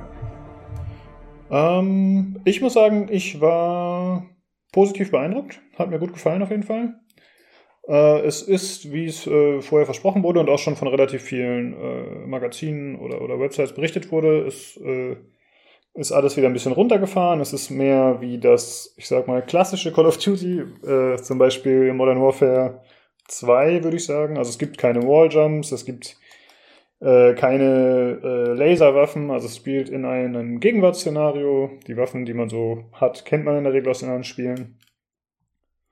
Und es spielt sich sehr schnell, hm, wobei glaube ich nicht ganz so schnell wie die alten Call of Duty Teile, aber ich habe auch in den vergangenen Jahren habe ich gespielt Black Ops 3 habe ich irgendwie ein paar Stunden gespielt online und außerdem noch Advanced Warfighter. Das waren die einzigen, die ich gespielt habe. Und, nee, Advanced Warfare, sorry, so hieß das. Äh, und ich wurde so verrollt von den Kids, die da mit irgendwelchen Doppelsprüngen, Walljumps, Wallruns über mich drüber gehüpft sind und mich komplett fertig gemacht haben. Also das war für mich nichts. Und auch jetzt hier in dieser Beta war ich nicht der beste Spieler, aber zumindest habe ich mich ein bisschen besser zurechtgefunden und weniger überfordert gefühlt. und äh, es hat durchaus Freude gemacht. Also es ist das der typische Call of Duty Grind, sag ich mal. Man levelt den eigenen Charakter, mit neuen Levels schaltet man neue Waffen, neue Upgrades frei, neue Gadgets. Und die Waffen selbst levelt man auch mit den neuen, äh, mit den Waffen. Dann schaltet man, keine Ahnung, ein neues äh, Visier frei, ein Muzzle Break, äh, ein größeres Magazin. Weiß ich gar nicht, ob es das gibt, aber solche Sachen in der Richtung, also solche Upgrades. Und äh, die Karten fand ich auch recht gut, muss ich sagen. Also es ist äh, relativ weitläufig für ein Call of Duty, habe ich äh, definitiv nicht so in Erinnerung, die anderen Teile. Und es gibt auch nicht mehr diese äh, speziellen Klassen. Also es gab ja in den vor vorherigen Teilen gab es so Sachen wie Spezialfähigkeiten, die dann eben nur einem Charakter vorbehalten sind. Und das fand ich ehrlich gesagt ein bisschen dumm. Und jetzt ist es so, dass jeder Charakter theoretisch das gleiche kann. Also es gibt, es gibt in dem Sinne keine Helden mehr, wie es das halt in den Vorgängern gab. Jo. Olli, wie hat's dir gefallen bisher? Ja, äh, ich wollte gerade schon zwischenfahren nach dem Motto, du warst positiv überrascht, sagst du. Da wollte ich fragen, warum? ähm, ich fand's gerade in diesem, was ist War, wie heißt der War Mode? Wie heißt das mit dem vielen Mitspielern, wo 32 auf jeder Seite sind? Ähm, Bodenkampf hieß das auf Deutsch, die ja, englischen Namen weiß ich gerade nicht. Ja, ich habe leider, ich hab leider auch auf Deutsch gespielt. Das ist so, ja, wenn du laufen diese deutsche Stimmen als Ohr brüllen, das ist auch ein bisschen strange. Ähm, der hat mich erstaunlich an Battlefield Teil 4 erinnert. Aber wirklich daran. Äh, ich habe hab eher das Gefühl gehabt, ich spiele Battlefield das, das war äh, so durch. Also Battlefield habe ich ja viel gespielt, Teil 4, jetzt auch Teil 5 auch, ne? Und das, ich habe euch gedacht, das ist, das ist ein Battlefield, was ich hier mache, eigentlich so. da sind viele Elemente auch von drin. Ne, mit den, mit den ähm, Schützenpanzerwagen, äh, mit der Luftunterstützung, mit den Gadgets, mit, ähm, was war noch? Ach ja, aus der 5 ich weiß nicht, ob es vorher jeweils in Call of Duty drin war. Die Munitionskisten gab es die vorher schon so, dass man am Anfang nicht volle Munition hat, sondern sich erst aufmunitionieren muss.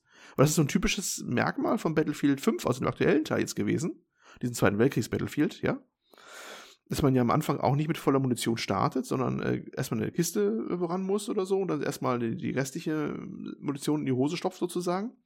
Wobei das in Battlefield 5 immer witzlos war, weil es ist im Spawn eigentlich immer schon eine Kiste. So meistens, mhm. es sei denn, du spawnst irgendwie beim, beim Kameraden oder so. Da musst du ein bisschen gucken, aber die waren, es gab viele Kisten. Bei, ich glaube, bei, bei Call of Duty jetzt war es deutlich weniger, die Kisten, habe ich einen Eindruck gehabt. Ne? Es ist so ein Gebäude mal oder hier eine Ecke mal eine. Da muss man schon ein bisschen aufpassen. Ich habe zwei, drei Gelegenheiten gehabt, wo ich mich echt trocken geschossen hatte und dann nichts hatte, weil ich nicht rechtzeitig zu der Kiste kam. Wo es auch nicht, ja, nicht laufende Band, aber es kam mal vor.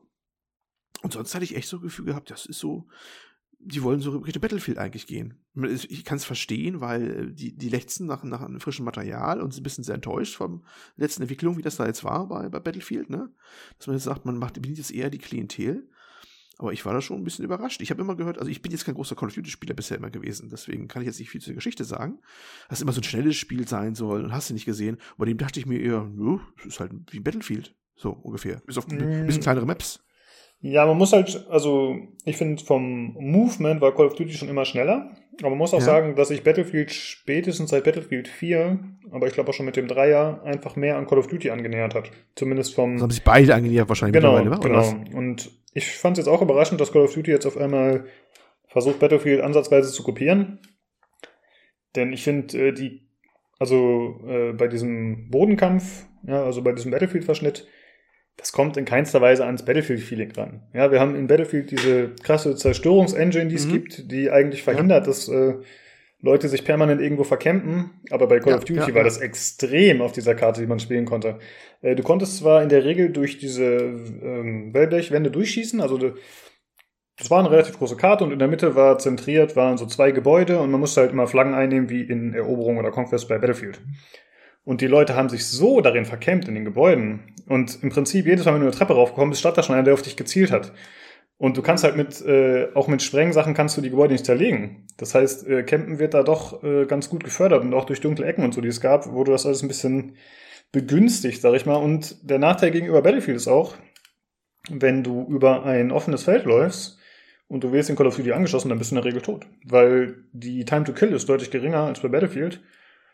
Und äh, ja, das, das alles in Kombination, das habe ich bei mir selbst auch gemerkt, das animiert einen halt dazu, dass man ein bisschen mehr abhängt an bestimmten Stellen. Ja, dann stehe ich halt äh, in einem Gebäude am Fenster und hoffe, dass daraus einer vorbeiläuft. So ja, ja, das kenne ich auch. Oder auf dem Dach irgendwo klettern oder sowas. Oder genau, so, so ein Chokepoint irgendwie ein bisschen strategisch besetzen oder sowas, ne? Dass man die, wenn die durchlaufen, da irgendwie alle so abgreift oder sowas. Das ging mir auch so, weil im freien Feld habe ich noch nicht viel Sonne gesehen. Gut, die haben auch eine schnelle Reflexe als ich, muss man einfach sagen, aber ja, ich war, ich war ein bisschen ratlos. Also ich sag mal so, mein Eindruck war echt so, deswegen muss ich mein Geld nicht ausgeben, ganz ehrlich gesagt, weil das kann ich auch anderwo haben, was ich da gespielt habe. Also wirklich mhm. ein bisschen nüchtern, aber ich persönlich brauche es jetzt nicht unbedingt so wie es ist. Es ist nicht schlecht, äh, es hat sicher, also wahrscheinlich auch vielleicht die Genialität dieses Titels noch nicht durchblickt. Wahrscheinlich sind mir Sachen bei, wo jeder ähm, Shooter-Profi sagen würde, Mensch, musst du doch sehen, das spielt sich hier total super, das ist schon 30 mal besser als Battlefield es gelöst hat, aber für die, so wie ich spiele, habe ich mir gedacht, na, da kann ich mir auch mal eine Battlefield weiterspielen, wenn ich mir mit Lust mal wieder packt oder sowas. Noch sind die mhm. alle gut gefüllt, da kann ich das auch noch weitermachen. Aber sorry, weil du jetzt gerade gesagt hast, so wie du spielst. Ähm, wie spiele ich denn? Was? was? ja, du hast, doch, äh, du hast doch, du hast doch im Vorgespräch schon kurz gesagt, ähm, du hast ja anders gespielt als sonst. Hast du, hast du nicht, hast du nicht mit einer anderen Fingerhaltung gespielt? Ah, ah ey, hier, der, der Meister der subversiven Überleitung, ne? Es, muss, es ist natürlich toll, wenn du solche Themen reinbringst, die mir jetzt erstmal den Zuhörer zwei Stunden lang erklären muss. Was natürlich naja, sagen will. Man kann ja kurz sagen, der Olli hat Folge. Immer, mhm. Ja. Na, erklär selber, wie du spielst. ja, nee. Das hat, das, Richtig, das hat mit, alle anderen spielen falsch. Mit, ja, das hat nichts mit Call of Duty zu tun oder nichts mit Battlefield zu tun. Es gab irgendwie, ich, wir hätten mir mal aufschreiben sollen, es gab eine legendäre Folge, wo ich live in der Folge entdeckt habe, dass meine Fingerhaltung beim WSD-Steuern etwas ungewöhnlich ist. Mein zumindest, der Tobi, und der Lukas. Ich hoffe, dass ihr alle mal zur Seite springt und sagt, das ist gar nicht ungewöhnlich. Und zwar liegt mein kleiner Finger auf dem A, ja, der Ringfinger auf S und der Mittelfinger auf D. Und der, äh, jetzt muss ich selber mal gucken, wie das da ist. Ja, dann geht der Mittelfinger rüber zum W nach oben. Wenn einer fragt, warum, das ist eigentlich die Grundstellung vom Zehn-Finger-Tippen. Ja, da hast du das kleine, kleine Finger nur auf dem A. Das ist so. Logisch, weil da hast du den kleinen Finger auf dem A und dann von der anderen Seite kommst du dann mit den anderen Fingern weiter ran. Ja, und so habe ich dann auch immer gespielt, jahrzehntelang, also wirklich lange. Ich habe früh angefangen mit Zehn-Finger-System. Und wir hatten irgendwie mal einen Artikel gehabt oder irgendwo was gelesen und dann hat Lukas so amüsant vorgelesen, dass einer mal meinte, er hätte es jahrelang falsch gemacht und wir haben sich dann beömmelt live im Podcast und ich so meinte, wieso, wie spielt man denn anders, ne? ähm, dass man halt eben, ja, äh, anders die Finger legt und zwar irgendwie den Zeigefinger auf dem D, den Mittelfinger auf dem S und den Ringfinger auf A. Und dann, da habe ich, hab ich so gesagt, jetzt verstehe ich auch, wie die Leute auf die Shift-Taste kommen, so komfortabel mit dem kleinen Finger. Das hat bei mir nie geklappt. Ne? Genau, aber du ja. hast es ja jetzt, wenn, wenn ich dich im Vorgespräch richtig verstanden habe, hast du mal versucht, quasi mit der klassischen Gamer-Haltung sozusagen zu spielen. Der klassischen Gamer-Haltung, nicht mal der exotischen halt. Also ja, mit krummen Rücken. mit krummen Rücken und, und ja. Ja, ist, ähm, ja, ich hab's damit äh, auch gespielt. Ja, ich hab's so gespielt mit der klassischen Gamer-Haltung, wie du sie nennst.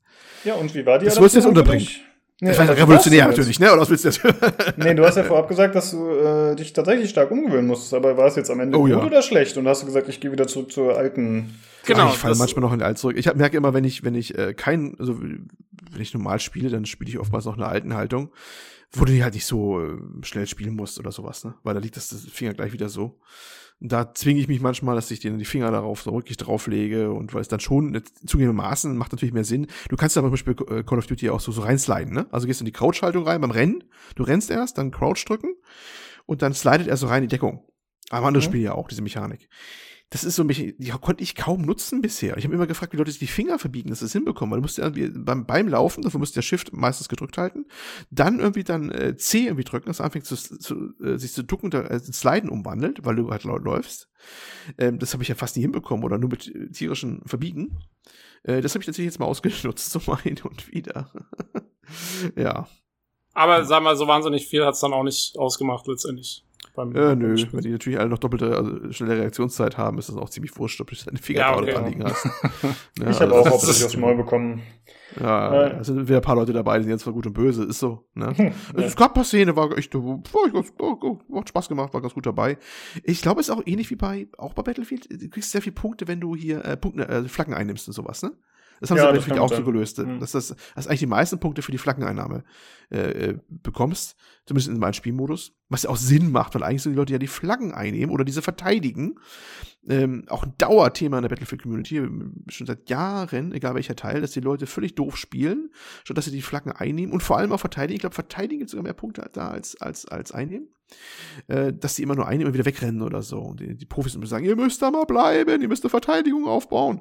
Und die ganzen Casuals, wie man so schön sagt, die rennen ja immer nur und immer auf den Kill bedacht und dann sterben sie alle da am freien Feld oder ja. Und das ist, das kam mir da sehr ähnlich vor. Was mir auch noch aufgefallen ist noch, ich fand ziemlich übel, wie sich da die, die, die äh, Panzer verschanzen konnten bei Call of Duty jetzt. Also nicht diese, diese äh, Schützenpanzerfahrzeuge. Die ja. haben sich da manchmal echt, also die haben ja da die, die Todesengel gespielt, ne? Ich fand das ein bisschen schlimmer fast als bei Battlefield. Gefühlt. Also das sind natürlich auch die Dinger, King, wenn Panzer kommen, hast du echt ein Problem, wenn du nicht gerade eine Klasse bist, die äh, Antipanzerwaffen hat, ne? Und äh, gibt's da Antipanzerwaffen richtig? Kannst du was mitnehmen, großartig? Ja, gibt's auf jeden Fall. Also kann man auch in, in den anderen Ach, Modi sehen. es gibt halt genau. Raketen und sowas. Ja, Baden welche äh, Aber ich glaube, das Problem ist so ein bisschen im Vergleich zu, äh, zu Battlefield gibt's halt keine Klassen. Ja, und im ja, Battlefield ja. nimmst du halt einen Engineer und dann hast du auch automatisch genau. irgendwelche Panzerabwehrwaffen dabei. Mhm. Aber das, hier kannst du halt einen Perk nehmen, dass du zwei Primärwaffen mitnimmst, zum Beispiel. Und warum willst du dann äh, eine Raketen mitnehmen? Also, das ist, glaube ich, so ein bisschen das Problem, dass die Leute keine Lust haben, sich mit Panzer auseinanderzusetzen. Und das war auch mein Problem damit. Habe ich selbst auch so gemacht. Und äh, dadurch sind die halt einfach nur nervig. Und ich finde, es hätte mir, glaube ich, besser gefallen, wenn es nur große Infanteriegefechte gewesen wären. Es gibt ja zusätzlich mhm. noch diese Killstreaks, die teilweise dann auch Panzer oder Drohnen rufen und so, die natürlich auch nochmal mehr Schaden machen und teilweise mehr aushalten. Aber die sind dann nur temporär. Aber gleichzeitig spawnen halt auch in den Bases spawnen Helikopter, die ich jetzt aber nicht als große Bedrohung wahrgenommen habe, aber dafür halt auch diese Panzer. Und die sind einfach nur nervig. Und zum anderen steuern die sich auch scheiße. Ich bin mal selbst dann eingestiegen, weil ich einfach eine Flagge am anderen Ende der Karte einnehmen wollte. Und die Dinger sind träge. Holy shit. Ich meine, klar, es ist ein Panzer, aber das kriegt Battlefield besser hin. Das fühlt sich direkter und cooler an. Da war ich echt äh, unzufrieden mit. Mhm. Ja, das ist so mein Eindruck davon, muss ich sagen. Also, ja, ohne die Panzer hätte es mir gleich besser gefallen, ohne die Fahrzeuge. Spawn hast du schon gut erwähnt. Ich habe äh, ein paar Situationen gehabt, da war das, wie das gespawnt ist, äh, ob man selber spawnt oder Gegner spawnt, teilweise total strunzdoof. Ich bin einmal in den Rücken von zwei Leuten gespawnt, von zwei Feinden, die ich gleich abgeräumt habe. Ne? Das ist mir aber auch selbst auch passiert, dass dann irgendwann hinter mir plötzlich war und hat mich dann gekillt. Das kam häufiger vor, dass das Spawn-Verhalten jenseits von Gut und Böse war. Das fand ich schon ziemlich doof. Äh, was war noch? Technik war auch so nicht so ganz toll, fand ich. Also erstmal, es sieht brauchbar aus. Das ist ja Call of Duty nie das Schönste, ne? Das hier sieht ganz ordentlich aus, aber äh, nicht auf dem Niveau von einer Battlefield, aber ich glaube, die liegen ja immer mehr Wert auf Flüssigkeit als auf Schönheit, ne? Sagt man ja immer bei Call of Duty. Wobei ich da fand auch, dass es manchmal komische Hänger hatte. Also vor allem beim, beim Reinzoomen oder ist dann so, wenn du neu spawnst oder so, ne? Wenn es dann so, so reingeht, Ja, ja, genau. so einen Haker. Bei mir zumindest so, keine Ahnung, ob es meine Maschine ist oder ob das generell so Nee, ist. nee, war bei mir auch so. Ach, guck an, ja. Und ähm, auch bei diesem, diesem Bildschirm, wo am Anfang die Charakterauswahl oder das, das, das Squad so auftaucht, da hat er manchmal ewig als Texturen nachgeladen. Die Ja, erstmal wie lustig die aussehen, wie so ein. Pappmaché-Männchen, wie so ja, Da gibt's mittlerweile. Ja. Da gibt's mittlerweile ein. Die wollte ich vorhin noch aufnehmen, wollte ich eigentlich noch schicken bei uns bei, bei, bei äh, Bilder und Videos oder so im Discord. Äh, da gibt's so zwei Bilder zwischen äh, äh, beide Call of Duty und, und Battlefield im Motto Marketing und Duality, sowas nach dem Motto. Das, das ist manchmal echt so, da hast du erst ein ziemlich gro grob Polygon, Menschen da stehen, ne, mit also wirklich so PS1-Grafik gefühlt im ersten Augenblick. Und dann lädt er erst alles nach, dann werden die Polygone fein, feiner testilliert und dann bekommt er dann erst dann Texturen verpasst. Dachte ich mir auch, holy shit, was passiert hier gerade, ne? Das hat auch so ein paar Sekunden gedauert. Ich meine, das ist nicht im Spiel jetzt, aber wirkt ja auch nicht so professionell, ehrlich gesagt. Das hat mich auch ein bisschen irritiert. Und das war nicht nur einmal. Ne? Ja, äh, wann kommt, wann kommt das Spiel raus? Meint ihr, da passiert noch was patchmäßig? Ähm, 25.10. Ich glaube schon, dass sie noch versuchen werden, das zu fixen. Aber ich finde, das ist auch so ein Problem, was ohne Not entsteht, weil warum fühlen sie sich denn gezwungen, dass sie die Charaktere in 3D im Ladescreen zeigen müssen, weißt du? Dann sollen sie es doch weglassen, wenn sie merken, das kriegen sie nicht gebacken. Also, das fand ich auch ziemlich komisch tatsächlich. Ja, vor allem ähm, können die nicht kontrollieren, ob die alle Sachen schon nachgeladen haben und das dann einblenden. Weißt du, das ist doch auch technisch bestimmt doch irgendwie machbar, oder? Ich denke Ja, schon. sicher. Ich, also ich glaube, sie fixen das noch. Ich glaube nicht, dass sie das, Das so raushauen werden. Das ist, ja, das ist ja nur eine Frage der Abfrage vom, vom Streaming letztendlich. Ähm, Ja, was, was auch immer. Also, das ist, ist, kam mir auch schon komisch vor. Das waren auch so Sachen. Also, ganz, so ganz rund fand ich es nicht. Gut, ist eine Beta, aber ich glaube, was haben wir gesagt? Wann kommt's raus? Hast du gerade gesagt? 25.10. Ja. gut, dann ist es aber Ja, eigentlich schon haben, ziemlich haben sie noch final. sechs Wochen. Ähm, Ähm, gut, weiß nicht, welche Codebasis sie haben. Manchmal haben sie es, haben sie, na wohl, bei der Beta müssten sie eigentlich schon die Codebasis haben, die sie auch am Ende nehmen wollen, oder? Äh, Ich, pff, Das frage ich mich sowieso eigentlich gerade bei den meisten Sachen, die ihr jetzt ange, ähm, angebracht habt. Also das sind ja dann teilweise schon Sachen, wo ich mir so denke, das ist ja jetzt nicht nur ein Balancing-Problem oder so, das ist ja eher ein Spieldesign-Problem, ne? Wie dass die Leute jetzt so wahnsinnig viel campen oder so. Ähm, Ja. weil, weil du die Häuser nicht zerstören kannst und weil, weil es so viele Situationen gibt, wo es das anbietet. Das ist ja jetzt nichts, das, das, das, das patchst du mal noch kurz mit einem Balancing-Patch oder sowas raus. Ähm, das wird ja sicherlich in der finalen Version dann auch so sein, erstmal. Ja, fairerweise- so sein, ja. Fairerweise muss man ja sagen, das ist dieser Bodenkampfmodus und der ist eben mehr an ein Battlefield angelehnt und das haben sie, soweit ich weiß, vorher noch nicht gemacht. Sie hatten zwar Fahrzeuge schon in Call of Duty Black Ops 4 in dem Battle Royale Modus, da war das glaube ich ein Novum, da war es zum ersten Mal. Aber es gibt ja auch weiterhin die normalen Modi. Hast du denn auch andere Modi gespielt, Olli? Ich habe nur, wie heißt der andere, Team Deathmatch gespielt. Es wurde, glaube ich, nicht mal angeboten, oder? Die wurden immer zeitweise freigeschaltet, kann das sein? Ich habe einmal die Team Deathmatch nur gesehen, dann den anderen, den, und heute wird noch mal ein anderer angeboten, den ich vorhin gar nicht zur Auswahl hatte. Keine Ahnung, ob es irgendwie eine zeitgebundene Geschichte war oder ob ja, das ja, die haben irgendwie auch neue Waffen und so rausgebracht zwischendurch. Das war ein bisschen strange. Kann, ja. kann ja auch alles sein.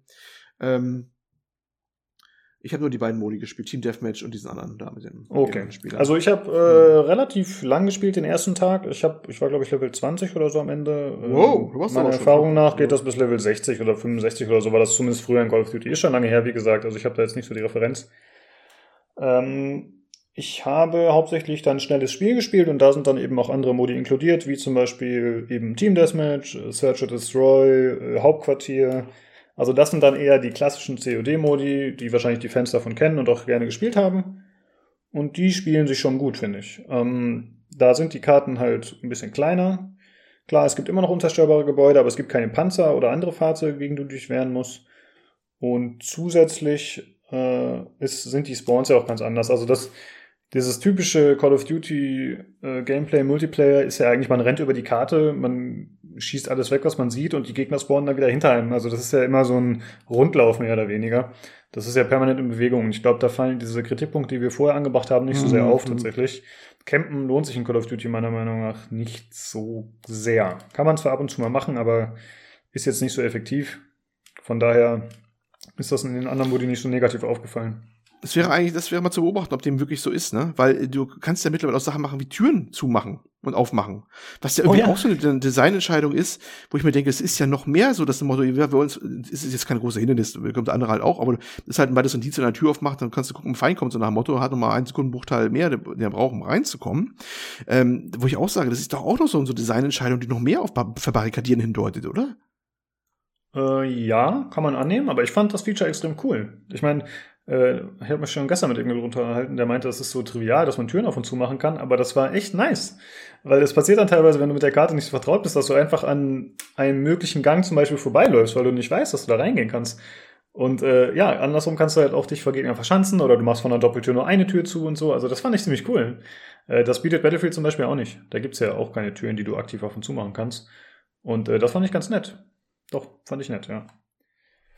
Ähm, ansonsten äh, habe ich noch gespielt den äh, Cyberwar oder so ähnlich heißt der Modus. Das ist im Prinzip so ein bisschen an Counter-Strike angelehnt, würde ich sagen. Also man spielt 5 gegen 5. Äh, man muss eine Bombe einsammeln. Wenn man die, sobald man die aufhebt, ist das wie bei Capture the Flag. Man kann nicht mehr auf andere schießen, sondern man muss die Bombe dann zu einem bestimmten Punkt bringen und da zünden. Und das müssen beide Teams machen. Also sie haben beide das gleiche Objective im Prinzip. Und wenn man stirbt, dann ist man permanent tot, es sei denn, man wird von einem Teammate aktiv wiederbelebt. Und das ist dann doch nochmal ein ganz anderes Gameplay, als ich das von Call of Duty kannte. Aber ich weiß nicht, ob es so einen ähnlichen Modus nicht vorher auch schon gab in den letzten Teilen. Da bin ich jetzt nicht so viel, muss ich sagen. Äh, sonst habe ich, glaube ich, keinen bestimmten Modus mehr zu erwähnen. Nee. Den, diesen, diesen One versus One Modus, konnte man den ausprobieren? Ach gut, ja, den habe ich vergessen. Gut, dass du es sagst, genau. Der, der 2 gegen 2 Modus ist das. Oder Two vs. Two? Der, äh, Gun Game oder so ähnlich heißt der, weiß ich gerade nicht, wie der Name ist. Aber der wurde auch äh, vorab relativ viel beworben und das ist dann tatsächlich so, dass man die Health-Anzeige der Gegner sieht. Man spielt 2 gegen 2 auf einem kleinen Areal. Das war hier so eine Trainings, so ein Trainingsgelände von Militär oder so, wo man gespielt hat. Und äh, man startet mit den gleichen Waffen, mit zufälligen Loadouts, aber jeder hat das gleiche. Das heißt absolute Fairness. Und äh, das macht ziemlich Spaß, weil das ist eher so ein bisschen skillbasiert. Äh, wie gesagt, man kann sich nie beschweren, dass das äh, unfair sei, weil der Gegner eine OP-Waffe benutzt, weil jeder hat die gleiche. Und äh, das ist tatsächlich cool, dass man, also man regeneriert auch nicht, man hat kein Auto-Heal. Und wie gesagt, man sieht oben die AP und dann ist es halt echt äh, ein bisschen taktischer. Das geht dann bis sieben oder so, bis ein Team sieben Wins hat. Das fand ich ziemlich cool. Das hat mir Spaß gemacht. Und ich glaube, das ist auch so ein Modus, den man tatsächlich als teamfähigsten Modus mit bezeichnen könnte. Weil eigentlich ist Call of Duty für mich nicht sehr ja, als Teamspiel bekannt. Also ich könnte zwar jetzt mit Freunden online spielen, aber im Prinzip rennt doch jeder rum und macht seine Kills und es gibt vielleicht so ein übergeordnetes Ziel, aber ich habe nie das Gefühl, dass man in Call of Duty große Strategien und Taktiken gemeinsam anwendet. Da kommt es ja doch eher so ein bisschen auf ein individuelles Skill an und äh, ja, einfach die Feuergefechte zu gewinnen. Während ich bei Battlefield schon das Gefühl habe, dass das alles ein bisschen taktischer ist. Jetzt in diesem Ground War Modus, da war es ja schon so, dass man auch bei Teammates spawnen konnte. Aber auch da Mhm. hatte ich noch nicht das Gefühl, dass sich da eine große Taktik entwickelt. Wahrscheinlich auch unter anderem wegen der fehlenden Klassen. Ja, weil im Prinzip jeder das Gleiche kann. Es gibt keinen Sanitäter, auf den man angewiesen ist oder so. Äh, ja, aber ich, ich war insgesamt ganz zufrieden. Also, äh, wie gesagt, wenn dieser Ground War Modus noch als reiner Infanteriemodus kommen würde, dann wäre ich äh, ziemlich begeistert davon, glaube ich.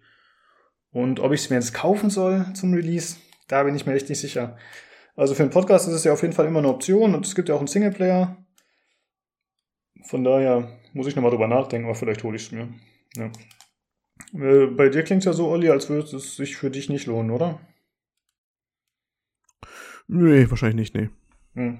Und äh, Singleplayer würde dich jetzt auch nicht so sehr interessieren, oder? Och, würde ich sagen, aber nicht für, das, für, den, für den Preis. Hm, okay, ja. Achso, Ja, eine das- letzte Sache noch.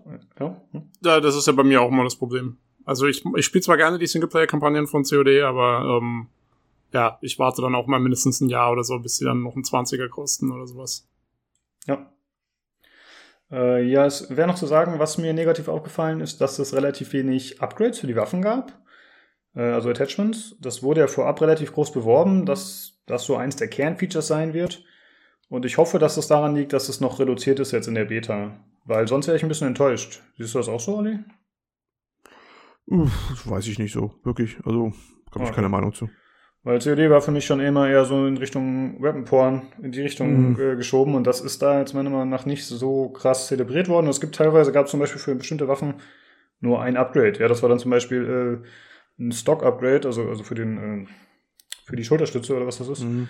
Dass du halt zum ich Beispiel mehr nicht so tief reingeguckt. Ja, ich habe Ja, nicht so tief okay. reingeguckt in die, in die Modifikation. Da, so weit kam ich dann auch nicht, dass ich mir die Waffen modifiziert habe, großartig. Ich, ich habe mich mit bemüht, eigentlich die Sachen mal aufzuklauben, die im Boden lagen, weißt du? Die kannst du auch so auf, Mhm. aufgreifen, wenn man die dann liegen.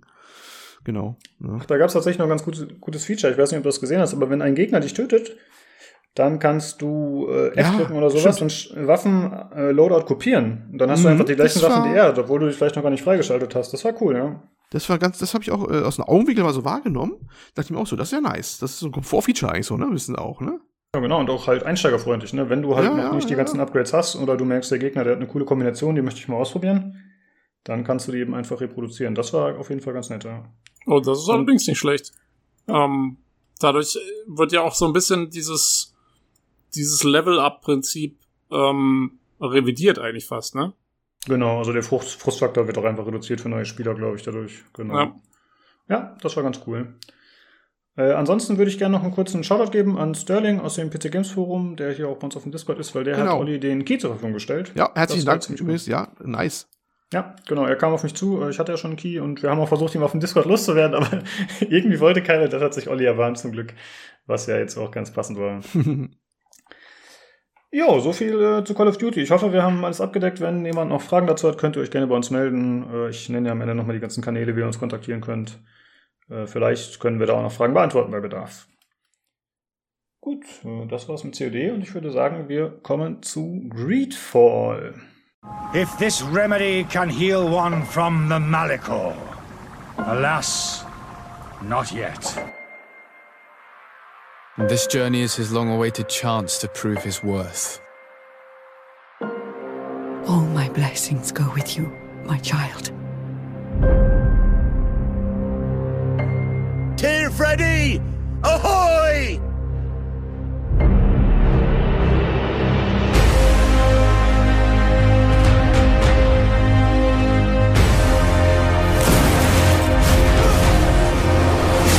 Saw many images. They were so real. Answer your own questions. I'm de Sade, and I would like to negotiate her liberation. Who sent you to find me? Well, who are you? Your heart is the heart of a Renaigse.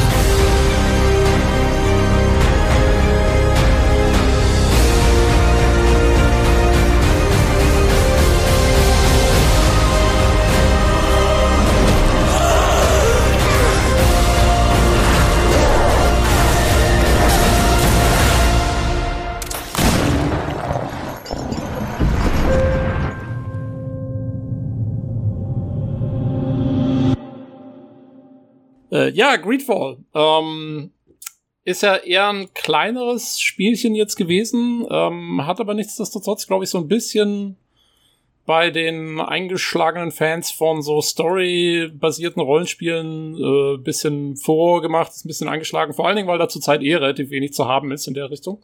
Und ähm, insofern, also Greedfall, kurz mal um zusammenzufassen, worum es geht, es ist ein Action-RPG von Spiders, die man vielleicht kennt von so Spielen wie Of Orcs and Men, Bound by Flame, Mars Warlocks und The Technomancer, also eher so Double-A mittelgute Rollenspiele, so ein bisschen im Bioware-Stil mit äh, viel Story, viel ähm, Interaktion mit irgendwelchen anderen Charakteren und vor allen Dingen auch Begleitercharakteren. Und in die gleiche Nische fällt eigentlich auch Greedfall. Ähm, also um kurz zur, zur Story was zu sagen, zum, zum Hintergrund.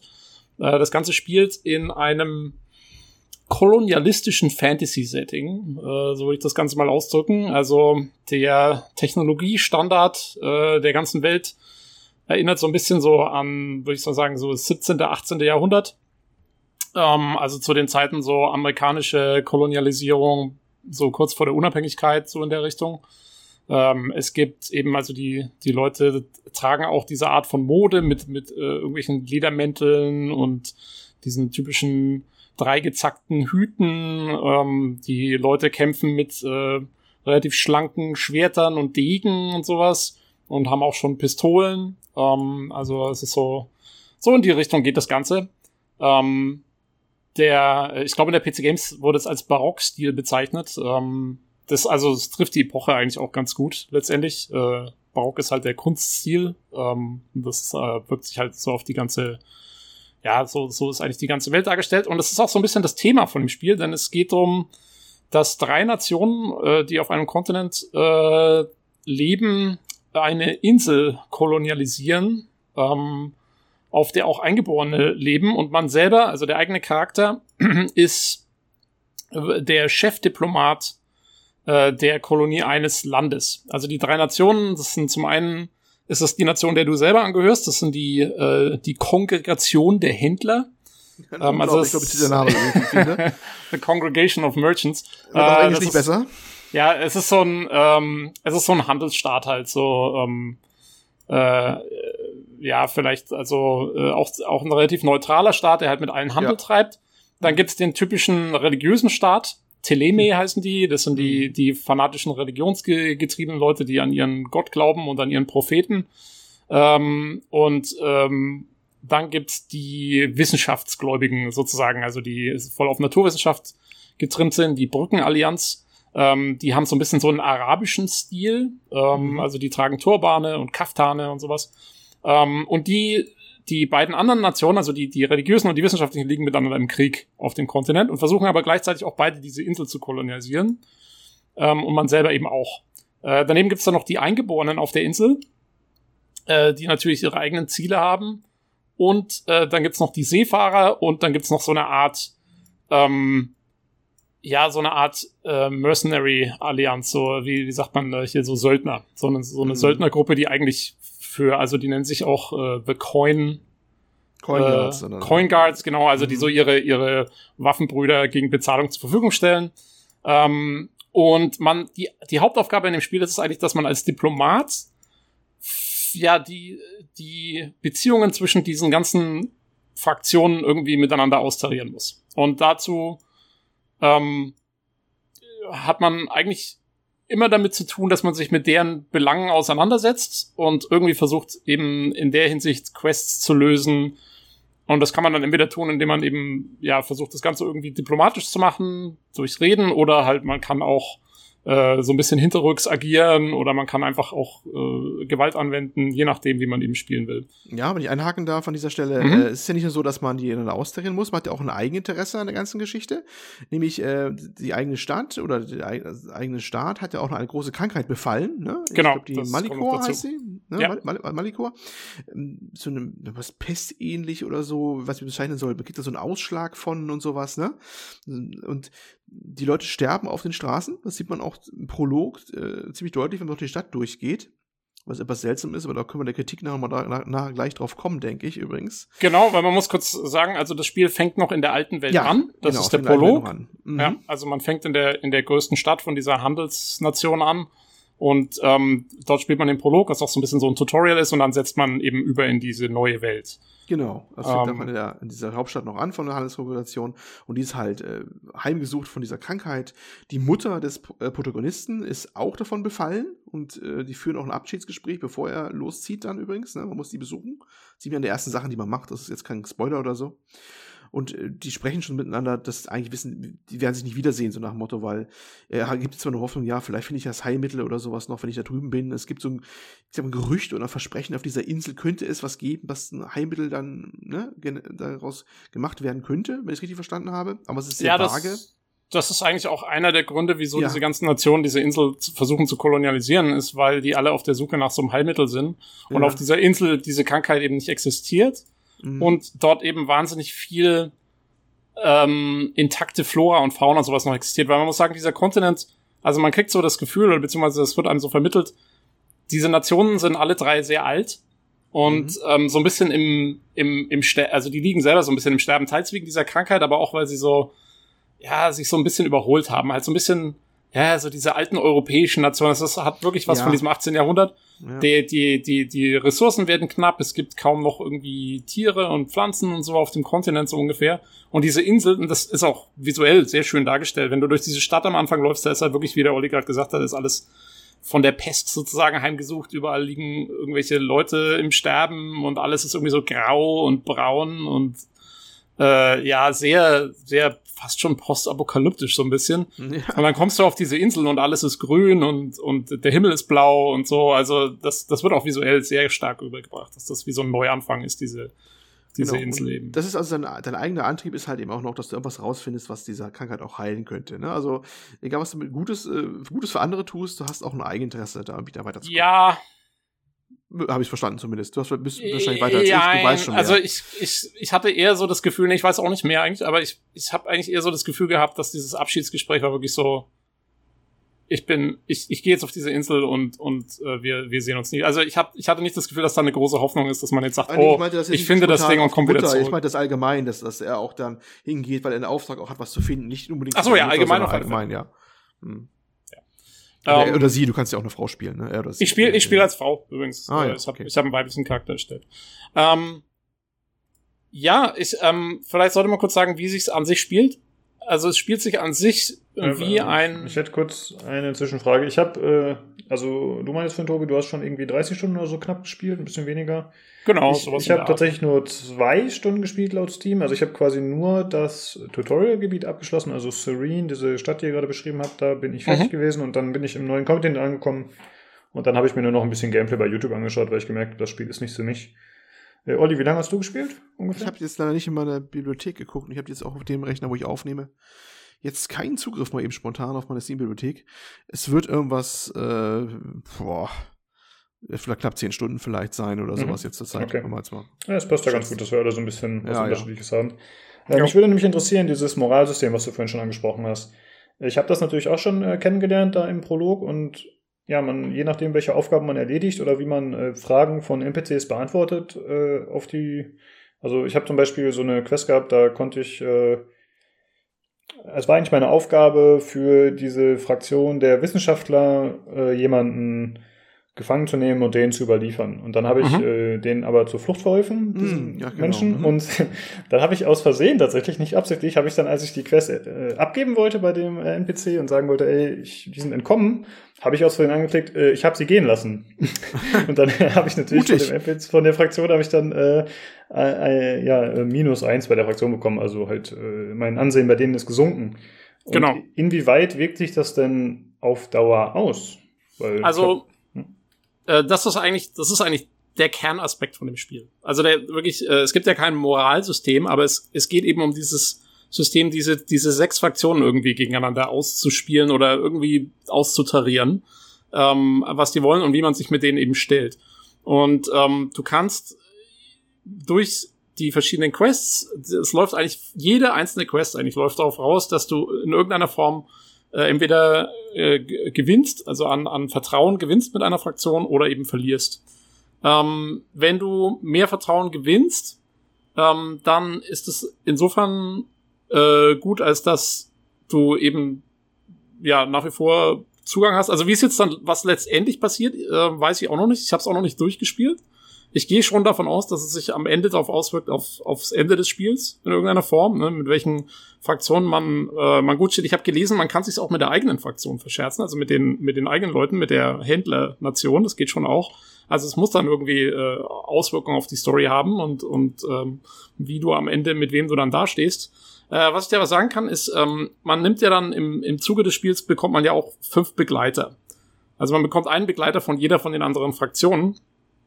Und neben den Fraktionen ähm, erhöhst oder senkst du auch das Vertrauenslevel von diesen Begleitern. Die, also es ist zwar nochmal extra, ähm, aber im Prinzip ist es da ähnlich. Also die haben natürlich alle ihre eigenen Ziele und ähm, und du kannst es dir mit deinen Begleitern eben verscherzen oder äh, du kannst dich mit ihnen sehr gut stellen. Wenn du dich mit ihnen sehr gut stellst, dann geben sie dir am Schluss Boni. Also von den fünf Begleitern könnte ich immer zwei gleichzeitig in der Welt begleiten. Und ähm, wenn die mit dir gut gestellt sind, dann kriegst du von den Boni, das heißt, du kriegst so Talentpunkte dazu, äh, wenn du mit denen sehr gut gestellt bist. Wenn du mit denen ganz schlecht bestellt bist, kann es sein, dass sie deine Party verlassen oder auch, dass sie dich tatsächlich direkt hintergehen oder okay. ähm, dir irgendwie Schaden zufügen. Also das geht auch. Inwiefern das jetzt auch für die Fraktion der Fall ist, weiß ich noch nicht. Ich habe versucht, mich bis jetzt mit allen möglichst gut zu stellen. Ähm, deswegen weiß ich nicht genau, was jetzt passieren würde, wenn jetzt eine wirklich, wenn ich die ins absolute äh, Minus bringe. Das kann ich dir jetzt auch gar nicht so genau sagen. Aber äh, wie gesagt, ich gehe davon aus, ähm, dass es einen Einfluss haben dürfte auf die, auf, zumindest auf das Ende des Spiels, ähm, in, in, in irgendeiner Form. Äh, Mhm. Davon gehe ich schon Okay. aus, weil das, das ist wirklich, das ist also wirklich der Hauptpunkt, ähm, dass du mit diesen ganzen Quests, mit diesen ganzen Dialogen, die du mit den ganzen Leuten führst, immer, ja, ähm, irgendwie versuchst, diese, diese Fraktionen, entweder du entscheidest dich, okay, ich will jetzt gar nichts mit denen zu tun haben oder so.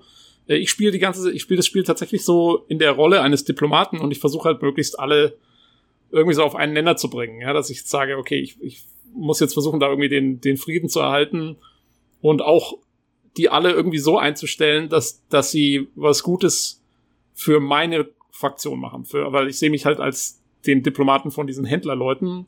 Und dadurch, dass die neutral sind und eigentlich deren wichtigstes Ziel ist, mit allen Handel zu treiben, ist es quasi meine Aufgabe, äh, dass möglichst so viel Ruhe einkehrt und, und ähm, möglichst alle sich eigentlich lieb haben, dass wir schön alle miteinander Handel treiben können. Das ist so ein bisschen so mein, mein persönliches äh, Ding. Aber man kann natürlich, das kann sich jeder aussuchen, wie er, wie er das sieht, weil es ist dann zum Beispiel auch so, wenn du auf der Insel ankommst, merkst du, ähm, da ist nicht alles so im Lot, ja. Also, dass dieses Kolonialthema wird halt schon sehr ernst angegangen. Also die, die Einheimischen, die führen gleich mal Krieg mit den Wissenschaftlern, äh, die sind schon aneinander geraten. Die Religiösen versuchen natürlich alle zu bekehren, ja, Oh was ja. natürlich auch nicht allen gefällt.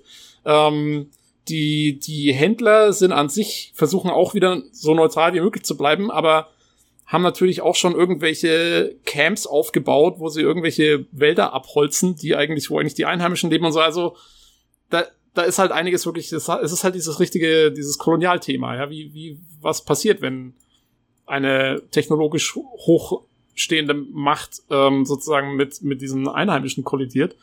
Ähm, und das finde ich ist, das muss ich gleich mal sagen, finde ich ist sehr gut umgesetzt. Das ist wirklich schön gemacht und zwar in allen Bereichen. Ähm, sowohl was die Dialoge angeht, ich finde, die sind sehr gut geschrieben. Die sind auch sehr gut vertont im Englischen. Ich glaube, es gibt keine deutsche Sprachausgabe, wenn ich das Nein. richtig gelesen habe. Aber äh, im Englischen sind sie wirklich äh, bis jetzt sehr gut vertont. Ähm, und das Thema wird in sehr vielen Facetten umgesetzt. Das wird auch visuell umgesetzt. Also du siehst zum Beispiel, du läufst durch so einen Wald und dann ist mitten im Wald ist irgendwo ist so ein Dorf von diesen Einheimischen und das geht alles schön ineinander über. Und auch an Ressourcen findest du dann halt irgendwelche Beeren und sowas. Und dann läufst du ein paar hundert Meter weiter und dann ist so ein Camp von den Wissenschaftsleuten und da drumherum ist erstmal alles abgerodet.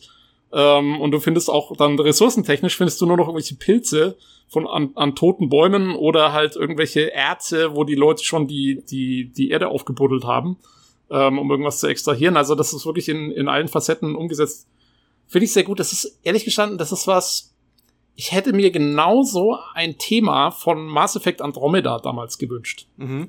Weil es hätte so gut gepasst mit der Initiative, die da ankommt, mit ihrer Hochtechnologie ähm, und sich dann irgendwie mit diesen Einheimischen vielleicht auseinandersetzen muss. Und ähm, ich finde, da hat BioWare so ein bisschen versagt, diesen Konflikt so ein bisschen darzustellen, weil sofort eigentlich klar war, oh, die, die Leute aus der Milchstraße sind die Guten und die, und die, diese komische außerirdischen Rasse sind die absolut Bösen, so ungefähr. Und ähm, das hat mir da gefehlt und das finde ich jetzt, das ist natürlich ein komplett anderes Setting, aber ich finde, dass da ist es eben sehr schön umgesetzt. Es gibt kein, keine gute Fraktion und keine böse Fraktion. Man kann bei jedem nachvollziehen, das sind die Motive, die haben auch keine andere Wahl, eben weil, weil diese Seuche herrscht und so, die müssen da gucken, was sie machen.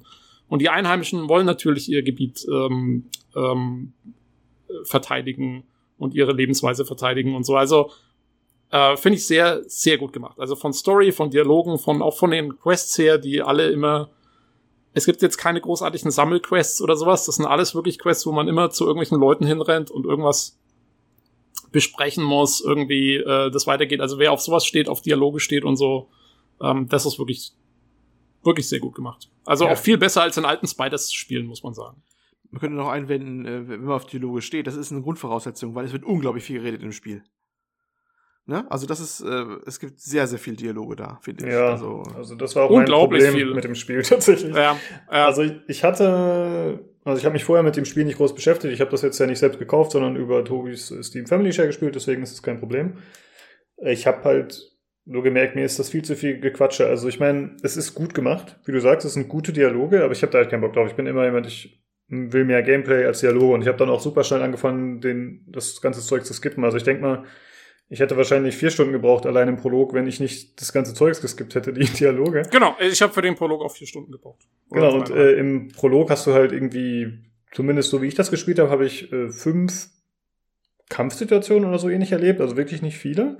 Was mhm. und der Rest ist nur Gerede und Hin- und Hergerenne. Und so hat es zum Beispiel auch äh, bei uns im Forum der Red Dragon geschrieben, mhm. Red Dragon 20. Der hat sich auch damit beschäftigt und so einen kleinen äh, Test abgegeben, werde ich auch mal verlinken.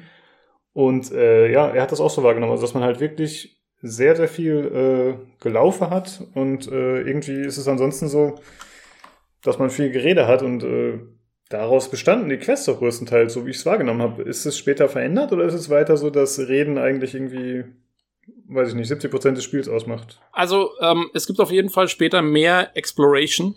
Ähm, es gibt größere, also die diese Prologstadt ist sehr, ist halt eine Stadt. Ähm, äh, das ist alles ziemlich kompakt da drin. Äh, man kommt in, in sehr große ländliche Gebiete rein und äh, wenn man da reinkommt, dann ist es erstmal so, dass man eigentlich diese Gebiete erkundet und äh, das Erkunden läuft wirklich ab, dass man einfach durchläuft und ähm, alle 20 Meter stehen irgendwo ein paar Kreaturen rum oder so, die man verkloppen muss. Ähm, und dann findet man halt ähm, am, am Wegesrand ständig irgendwelche Ressourcen oder man, man findet irgendwo so einen kleinen Weg hoch, wo es irgendwelche Kisten gibt, die man, ähm, äh, die man öffnen kann, wo es dann Beute gibt und so. Also da gibt es schon dann Bereiche, wo man äh, durchweg mal, was weiß ich, vielleicht eine Stunde oder so rumläuft und so ein neues Gebiet erkundet. Aber was die Quests angeht, äh, da geht's wirklich genauso, ähm, genauso weiter wie, wie im Prolog. Also es ist wirklich, es ist sehr viel, und da kommen wir jetzt auch so ein bisschen zu den Kritikpunkten, die ich habe an dem Spiel. Es ist sehr viel wirklich hin und her gerenne. Ja, also mhm. weil, äh, weil du halt wirklich, du läufst einmal über die ganze Karte, um irgendjemanden irgendwas zu fragen. Das ist dann eine Zeile, dann erzählt der dir eine andere Zeile und dann gehst du wieder ans andere Ende der Karte, um den nächsten irgendwas zu fragen. So, so mhm. läuft es ab und es ist auch sehr viel, was so getriggert wird durch diese Dialoge, wo, wo man als Spieler eigentlich sagt, ey, ich weiß eigentlich schon, was passiert, aber ich muss jetzt noch durch diese Dialoge durch, damit das Spiel triggert, was ich machen soll. Ein, ich nenne mal ein Beispiel aus dem Prolog, weil das ist wirklich gleich in den ersten paar Spielstunden, das ist zwar ein kleiner Spoiler, aber äh, ist wirklich, also das passiert direkt am Anfang. Eine Nebenquest, äh, da soll man einen Typen finden. Ähm, ich sage jetzt gar nicht, worum es geht, großartig. Das ist einfach die, die Aufgabe ist es, einen, einen Typen zu finden von diesen, von einer Fraktion, von den, von den Seefahrern. Die haben einen vermisst. Und, ja, und da muss ich dann, da muss ich dann zu so einem Haus, weil, weil da ist dann die Vermutung ist, dass irgendwie so, also erstmal muss ich zu einer Taverne, muss da gucken, was als letztes passiert ist. Dann habe ich die Vermutung, dass der von irgendeiner Familie entführt worden ist. Dann muss ich in das Haus von der Familie, finde da die Mutter von der Familie, die äh, erklärt mir dann, dass das irgendwie der verschollene Sohn von denen ist. Ähm, und sagt dann, ja, wir haben den, der ist bei uns, aber wir haben ihn nicht gekidnappt oder so. Das ist einfach unser Sohn, der irgendwie von den Seefahrern damals entführt worden ist oder sowas. In der Art oder denen gegeben worden ist. Ähm, aber das kriegt man alles noch nicht so genau mit. Naja, auf jeden Fall. Und man, und sie sagt, ja, hier ist er nicht in dem Haus und ich sag dir auch nicht, wo er ist, weil ich will ja nicht, dass du den findest. So ungefähr. Du würdest ihn ja nur wieder zu den Seeleuten zurückschicken. Und ich weiß, zu dem Zeitpunkt habe ich die Karte schon erkundet und ich weiß, dass diese Familie auf der anderen Seite der Karte hat sie ein Lagerhaus. Dann kann ich mir an einer Hand abzählen, ja, wahrscheinlich ist der Typ in dem Lagerhaus. Wenn ich aber zu dem Lagerhaus hinlaufe, dann ist da noch die Tür verschlossen und ich kann sie auch nicht öffnen, das ist alles blockiert. Mhm. Ich muss also. erst zurück zu den Seeleuten, mir erklären lassen, was alles irgendwie abgelaufen ist, dann wieder zurück zu der komischen Frau, mir von der erklären lassen, dass dann wieder die Situation doch anders ist und dann sagt sie mir irgendwie, dass das in diesem Lagerhaus ist und dann kann ich wieder zu dem Lagerhaus zurück und dann ist es offen und dann kann ich mit der Quest weitermachen. Das sind, und solche Situationen gibt es relativ häufig, dass du, dass du dir alles dreimal erklären lassen musst und dreimal hin und her rennen musst, bis du eigentlich die Quest abschließen kannst, obwohl du selber als Spieler schon genau weißt, worauf es hinausläuft. Und das mhm. nervt, das nervt ein bisschen. Zumal du ja auch die, die muss du sagen, diese Karten, auf denen man unterwegs ist, die sind nicht sonderlich groß. Ne? Also die Stadt ist nicht riesig oder ähm, also ich finde manche von den so diesen, die Stadtkarten sind nicht so groß, die, die Karten, wo so mehr Natur ist und so, fand ich okay. Also die, ähm, es ist jetzt keine Open World, das auf keinen Fall. Es ist eher so nee, genau. wie in, wie in den alten Dragon Age Spielen oder wie in Witcher 2, sagen wir mal.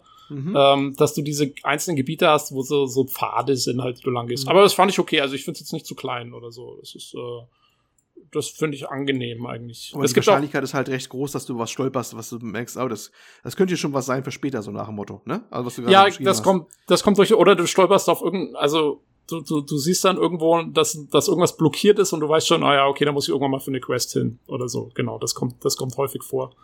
Ähm, was eigentlich ein bisschen blöder ist, weil Erkunden lohnt sich durchaus. Ich habe beim Erkunden schon durchaus gute Gegenstände und sowas gefunden, die ich äh, fürs, fürs Kampfsystem und so dann gut brauchen konnte. Also eigentlich lohnt sich schon, die Gegner zu erkunden, aber du weißt genau, oh, da muss ich dann da wieder hin, da wieder hin. Man muss fairerweise sagen, es gibt ein Schnellreisesystem, was sehr gut ist. Also es gibt, man kann alle 20 Meter ungefähr gefühlt, kann man so Camps aufstellen, zu denen man dann per Schnellreise hinreisen kann. Also man muss nie so wahnsinnig lange Wege mhm. gehen.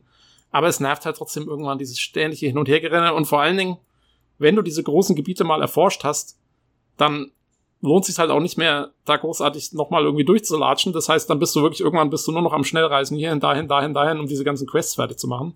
Äh, respawnen ähm, dann Gegner jetzt zum Beispiel, wenn ich in so einer äh, offenen, in, oder was halt so einem größeren Gebiet bin, halt da in der Wildnis, gibt es dann neue Gegner oder sind die einmal weggekillt und dann ist wirklich alles abgefrühstückt? Nee, Gegner respawnen relativ häufig sogar, auch Ressourcen okay. äh, respawnen. Du kannst allerdings, äh, du kannst einfach an denen vorbeirennen, wenn du keinen Bock hast, die zu killen. Mhm. Was ich dann auch dann mache irgendwann. Also. Ja, da kommt es eh dazu, äh, dass, dass das KI-Verhalten von der Gegner ist eh so ein bisschen strange. Ich hatte ziemlich zu Anfang war ich mal draußen in der Wildnis, da war so eine Gruppe äh, Räuber, ne? Räuber hat man viel da, ne? So mit, ja. der, mit der Stadt mal nachts, das, am Anfang ist es noch relativ einfach, aber ne, wenn man erstmal in die Wildnis rausgeht, da können mal welche sein, die gleich ein Totenkopfsymbol haben, die heißen, die sind über dein Level, ne? Mhm. Haben wir auch gleich dann platt gemacht und nächstes Mal, als ich dann äh, neu geladen hatte, ähm, bin ich dann, glaube ich, einfach an denen vorbeigelaufen, ein bisschen Abstand. Und dann haben die auch nicht getriggert. Das ist eh ein bisschen komisches Verhalten, wann die triggern, ja, weißt du? Das du kannst auch, du kannst seltsam. auch, du kannst ja auch triggern, wenn du einfach nur weiter rennst, irgendwann ja, dann verfolgen sie dich nicht mehr. Dann zurück, so, das ist genau. sehr stur, das Verhalten. Das ist sehr, ja, also sehr du musst gamey, es, sehr, ja. Hm. Genau, also es ist jetzt nicht so, dass die Gegner irgendwie dafür da sind, um dich von irgendwas fernzuhalten oder so. Nee, du kannst eigentlich immer einfach an den vorbeirennen, wenn du keinen Bock auf die hast. Ähm, die sind eigentlich eher da, um zu leveln, habe ich so das Gefühl, weil das Level-System, also da, ich Jetzt muss man vielleicht mal kurz auf das Kampfsystem eingehen. Das ist nämlich auch nicht äh, so. Kleinen Moment, ich würde gerne vorher was zur Exploration sagen, bevor wir komplett davon weg sind. Äh, ich muss sagen, ich hatte das Gefühl, zumindest in diesem Prologgebiet, Exploration wird kaum belohnt. Du hast zwar gerade gesagt, ja, man kann da gute Items finden, aber ich finde, es fühlt sich nicht so an, als würde es es ist nicht interessant, die Gegend zu erkunden. Denn es ist so, äh, man sieht von weitem eine Kiste, die ist am Leuchten, da kommt irgendwie Funkenstaub raus oben, dann weiß ich, da ist was drin. Aber ich kann jetzt nicht alle Fässer durchsuchen und auf einmal was Cooles finden, sondern ich weiß, da ist was drin, das kann ich benutzen. In den anderen Sachen wird nichts drin sein, denn die leuchten nicht. Und ja. genauso hatte ich auch das Gefühl, lohnt sich nicht, die Gegend zu erkunden dann deswegen. Das fand ich ein bisschen enttäuschend, muss ich sagen. Ähm, da muss ich sagen, ich fand, es wurde eigentlich durchweg besser, weil du kannst schon Sachen finden. Und zwar, und es gibt auch immer, dann gibt's so kleine, ja, nicht kleine Rätsel oder so kleine Sachen, die dir passieren. Also zum Beispiel bin ich irgendwann rumgelatscht in einem von diesen Gebieten und hab halt irgendwo in so einer, in der hintersten Ecke irgendwo bisschen versteckt hinter einem Busch, habe ich eine Truhe gefunden. Ja, dann hieß es, okay, für die brauchst du jetzt irgendwie Schlösser knacken Level mhm. 3, das hatte ich natürlich nicht. Oder du brauchst einen Schlüssel. Na naja, gut, dann bin ich irgendwie ein bisschen weiter gelatscht und hab irgendwo ein, ein riesen Monster gekillt dann, bisschen später hab dann eine Leiche gefunden von einem Typen, der hatte dann einen Schlüssel dabei und einen Brief und so. Und dann hieß es ja. Zufall. Ich bin da, ja, ja, nee, also ich meine, ähm, das war halt der, der hat da irgendwie diese Truhe weggeschlossen und so. Und dann habe ich den Schlüssel aufgenommen, bin wieder dahin zurück, hab die Truhe aufgesperrt und da waren noch echt halt Sachen drin, die weit über dem waren, was ich hatte. Also das hat mich dann schon ziemlich gepusht. Ähm, und solche Sachen. Und insofern finde ich die Exploration, das passt schon. Also da hatte ich, weil, weißt schon, was will ich, was will ich jetzt jedes einzelne Fass dadurch suchen? Zumal also Fässer gibt's ja ungefähr 80 Millionen in dem Spiel. Ich weiß auch nicht, die haben alles mit Fässern zugekleistert in dem Spiel. Ähm, also Fässer oder Truhen? Weil ich habe immer laufend Truhen überall. Nee, also muss man darauf achten, gerade in den Städten und so, wie viel Fässer so, da rumliegen. Aber allgemein, also die normalen Loot-Dinger, ja, also die Kisten und sonst was, Überall, überall. Es leuchtet überall. Du rennst von einem, also wenn du sagst, du musst jetzt zu Pontius Pilatus laufen, wegen, wegen der Mission jetzt gerade, ne? Ähm, wie oft ich dann zwischendurch mal links und rechts mal kurz rangehe, weil irgendwas leuchtet, habe ich aufgehört zu zählen. Das ist wirklich, du wirst zugeschissen mit, also mit, mit Sachen, die du jetzt einsammeln kannst, ne? Ja, aber das meiste sind dann immer bloß irgendwie so Ammunition und solche ja, Geschichten. Ja, klar. Also, und aber es leuchtet wirklich überall. Und das ist so ein Punkt, das finde ich, hätten sie mal ein bisschen zurückfahren sollen, weil das ist äh, unglaublich, was du da sammelst. Und man wird sich immer bei, bei, bei Dragon Age Inquisition zum Beispiel beschwert über das äh, ausgiebige Sammeln, ne? Ich glaube, bei Mass Effect Andromeda war es auch so ein bisschen, dass man sich darüber beschwert hatte. Aber da fand ich es bei Weitem gefühlt nicht so aufdringlich wie hier. Da, also, das ist das Top, also Greedfall toppt da irgendwie alles, weil das auch so vor sich hin leuchtet dann überall. Du bist da unterwegs und dann blinkelst du überall, also siehst du von der Ferne, oh, da, da rechts ist einer, da hinten links ist auch einer. Und dann gehst du, wenn du zum, zum zweiten dann hingekommen bist, dann siehst du den dritten auch schon da hinten in der Ecke blinken und dann räumst du dann auch noch aus und ich glaube, die füllen sich auch wieder nach einer Zeit lang. Also du kannst, ja, kannst ja, die ganze ja, Zeit wieder rumlaufen. Ja, ja, ja. Ja, ja. Okay. ja, ja, die füllen sich auch mal wieder. Also das ist, wenn du einfach lange genug wartest, dann glüht es wieder in der ganzen Stadt wieder gelb, weil überall alle Dinger wieder gefüllt sind. Ne? Also, das muss man halt so ein bisschen Boah. lernen, das muss man so ein bisschen bisschen lernen zu ignorieren, weil da ist halt dann wirklich nichts mehr drin. Also es, es ist halt irgendwie, es sind halt irgendwelche Kugeln für deine Pistole drin, von denen du dann eh schon 500 hast oder so. Ähm, hat mich jetzt nicht so gestört.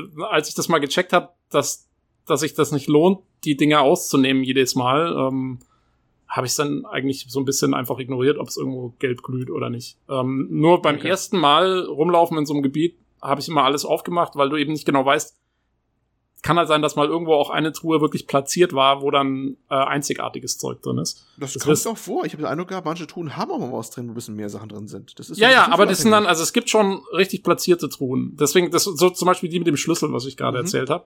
Aber so diese ganzen Kisten, die am Wegesrand sind und so.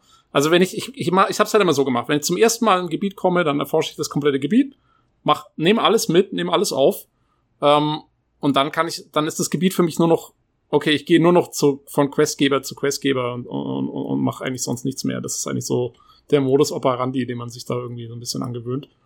Und das ist, wie gesagt, das ist nicht ideal, weil, weil man dann, wenn man das erste Mal mit dem Erforschen durch ist, dann ist es wirklich sehr viel hin und her gehupfe äh, zwischen den ganzen Questgebern. Aber das erste Mal, wenn man durchläuft, ist ganz nett. Also fand ich jetzt da, das hat gepasst. Ja, genau. Äh, du wolltest äh, zum Kampfsystem kommen. Die Frage ist, sollen wir nicht vorher erst die drei möglichen Charaktere oder, oder, oder ja, äh, Wege erklären, die man spielen kann? Ja, also Kampfsystem beziehungsweise das Rollenspielsystem, das ist ja, ähm, das ist ja eigentlich so ziemlich miteinander verquickt. Ähm, genau, also du kannst, du kannst natürlich spielen äh, Krieger, Magier oder so eine Art Rogue, ne, den Technical. Ähm, die, die haben jeder einen Skill-Tree, einen eigenen, ähm, mit Kampf, also es gibt Skills, es gibt Attribute und es gibt Talente. Ähm, die Skills sind rein kampfbasiert. Die sind nur für den Kampf wichtig. Äh, das sind eben dann so Sachen wie, welche Waffen kannst du nehmen, wie gut bist du mit deiner Pistole oder welche Zauber kannst du anwenden. Dann gibt's äh, die Attribute, das ist so die, die Grundlage äh, von allem. Also da gibt's halt, ähm, ähm, das sind halt so Sachen wie, keine Ahnung, wie viele Lebenspunkte hast du oder wie viele Magiepunkte hast du. Und, ähm, und diese Attribute legen auch fest, was für Ausrüstungsgegenstände du an, anlegen kannst. Das, also du brauchst zum Beispiel Endurance, brauchst du, um Rüstungen anzulegen. Äh, Agility brauchst du, um Klingenwaffen zu tragen und so weiter und so weiter. Accuracy brauchst du für die Pistolen.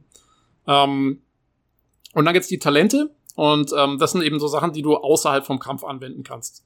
Und das sind auch sechs Stück. Das ist Charisma und Intuition. Die sind für Dialoge wichtig.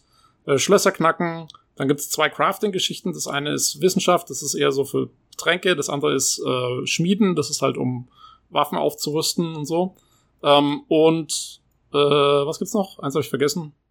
Äh, Ah, Wicke, das ist so äh, Lebensregeneration ähm, und solche Geschichten. Und, ähm, und diese Talente, die kriegst du nur einen Punkt alle fünf Level.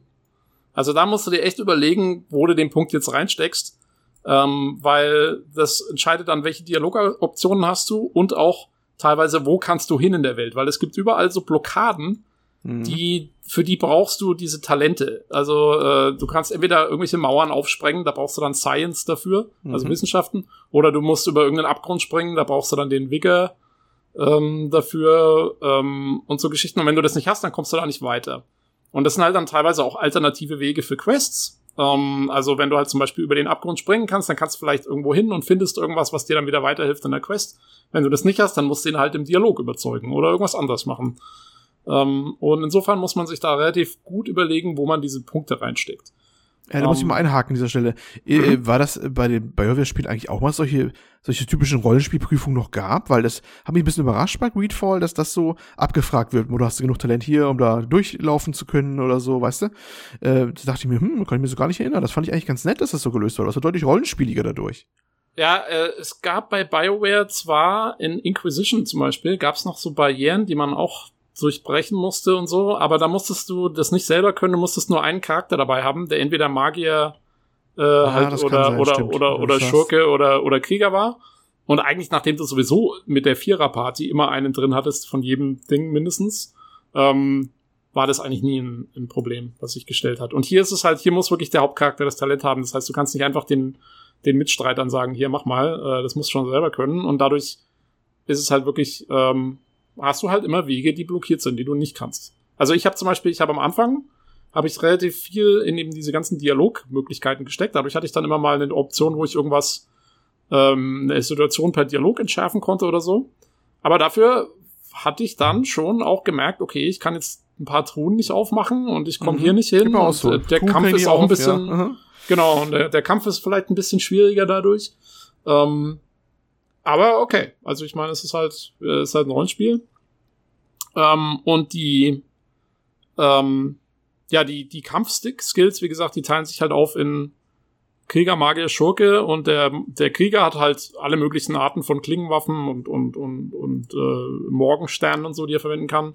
Äh, der Magier hat halt seine, seine Zaubersprüche, die er da anwenden kann und der, der Schurke kann entweder die Pistolen gut benutzen ähm, und dann hat er noch die Möglichkeit, so, so Fallen zu stellen, so, so Elementarfallen und sowas. Ähm, ja, da, da kannst du dir dann aussuchen. Also ich habe jetzt, ich bin bis jetzt ziemlich auf die, auf einen Klingen ähm, äh, Kampf gegangen, also so ein Standard-Nahkampf eigentlich. Ähm, und muss sagen, das Kampfsystem selber ähm, ist brauchbar, würde ich sagen. Also es ist jetzt nicht schlecht. Ähm, es gibt, man kann normal angreifen, man kann so einen Spezial, so einen, so einen härteren Angriff machen. Ähm, man kann ausweichen so ein bisschen, da kann man dann später ein Talent lernen, wo das noch besser geht. Und Also parieren das und Ausweichen fand ich schrecklich. Da macht er so einen kleinen Hopser zur Seite. Das ist nicht so eine Ja. typische Rolle wie bei Dark Souls oder so, sondern es ist echt Die- so ein die Rolle-. Boah. so. Die, die Rolle ist äh, ein, ein Skill, den du lernst später. Ah, okay. Ähm, ja, ich glaube, also ich war Level ist- 5 oder so. Ich war halt echt nicht weit. Ja. Genau, also ich glaube ab Level 7, wenn du alle Punkte in die richtigen Skills steckst, dann kannst du dann ab Level 7 oder 8 oder so, kannst du diese Rolle lernen, dann kannst du auch rollen. Ähm, muss aber sagen, das funktioniert jetzt auch nicht so toll. Du musst für die Rolle, musst du dann den, den Knopf zweimal drücken. Und ich habe so das Gefühl gehabt, das funktioniert so in 50% der Fälle ungefähr. ähm, also so ideal ist es nicht. Ähm, ja, aber man kommt durch. Ich finde es auch, ich finde die Kämpfe nicht so schwierig, ganz ehrlich. Also Genau. es gibt diese ganzen Möglichkeiten, da großartig irgendwas zu machen, aber du kommst eigentlich mit Button-Mashing in, in 90% der Fälle auch ganz gut durch, wenn du nicht versuchst, Gegner aufs Korn zu nehmen, die jetzt weit über deinem Level sind. Äh, und wenn du so wie ich die ganzen Nebenquests und sowas machst, passiert dir das eigentlich auch relativ selten. Das heißt, Also ähm, fand's schon ein bisschen gewöhnungsbedürftig. Ich habe erst mit Maus Ja. Tastatur gespielt und da tat ich mich echt schwer mit zu Anfang. Äh, weil die Belegung auch komisch war. Auf, auf Space kommt man, äh, also Leertaste kommt man immer so in dieses Menü erst rein, wo alles pausiert wird und dann kann man halt aus dem Menü noch, äh, weiß nicht, welche, irgendwelche Potions auswählen oder hast du nicht gesehen. ja, Wo Dann, genau. sobald man wieder Endpause dann einnehmen kann, wenn er nicht unterbrochen wird und all sowas. Und äh, erst die Entscheidung, es auf Leertaste zu legen, war so grenzdebil. Die hatte ich dreimal draufgehauen, weil ich ausweichen wollte, gefühlt. Ne? Ja, das war auch, wollte. das war das erste, was ich umbelegt habe, war die letzte. Ja, die war- es wurde dann deutlich besser, als ich dann Controller genommen habe. Da war das irgendwie, ich habe das Gefühl gehabt, es es ist für Controller eigentlich gebaut. Das war eigentlich so Mhm. mein Gefühl. Also ich habe beides ausprobiert. Ich meine, ich bin jetzt kein Controller-Fan. Ja, ich fand's kam eigentlich fast aufs Gleiche raus. Also für mich hat's jetzt nicht den großen Unterschied gemacht. Also Ähm, ich hatte auch das Gefühl wie Olli, dass das tatsächlich mit äh, Controller sich besser ist. Ich habe direkt nach äh, dem Tutorial-Kampf habe ich, oder währenddessen habe ich schon gewechselt quasi. mh. Nur ich habe mir dann die Frage gestellt, liegt es tatsächlich daran, dass das Spiel einfach für einen Controller gebaut ist oder bin ich heutzutage einfach mehr gewöhnt, im Controller zu spielen? Also die Menüs sind auf jeden Fall äh, eindeutig nicht PC-optimiert. Ja, man merkt schon, dass es eigentlich, ja, also äh, wenn es ein PC-Interface wäre, dann könnte man ja viel mehr auf einem Ja. Bildschirm machen und das war einfach Oh ja. nicht möglich. Also es war schon, es sind diese typischen Menüs, die man durchschaltet mit dem Controller, mit RB, was weiß ich, also mit den Schultertasten, dann hast du nochmal die anderen Schultertasten, um nochmal Untermenüs durchzuschalten. Also es ist schon darauf ausgelegt und auch die Kämpfe haben sich für mich so deutlich besser angefühlt. Ich Man denke auch. Ich glaube auch, dass das bei mir nur der Fall ist, weil ich mit Controller echt nicht gut umgehen kann. Und deswegen ist bei mir, selbst wenn es auf den Controller ausgelegt ist, komme ich mit Maus und Tastatur trotzdem noch besser zurecht. Aber das liegt Okay. eher an mir, glaube ich.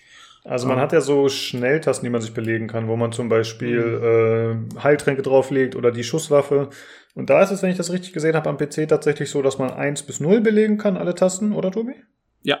Genau, und am äh, Controller war es jetzt so, dass man nur das Steuerkreuz zur Auswahl hatte.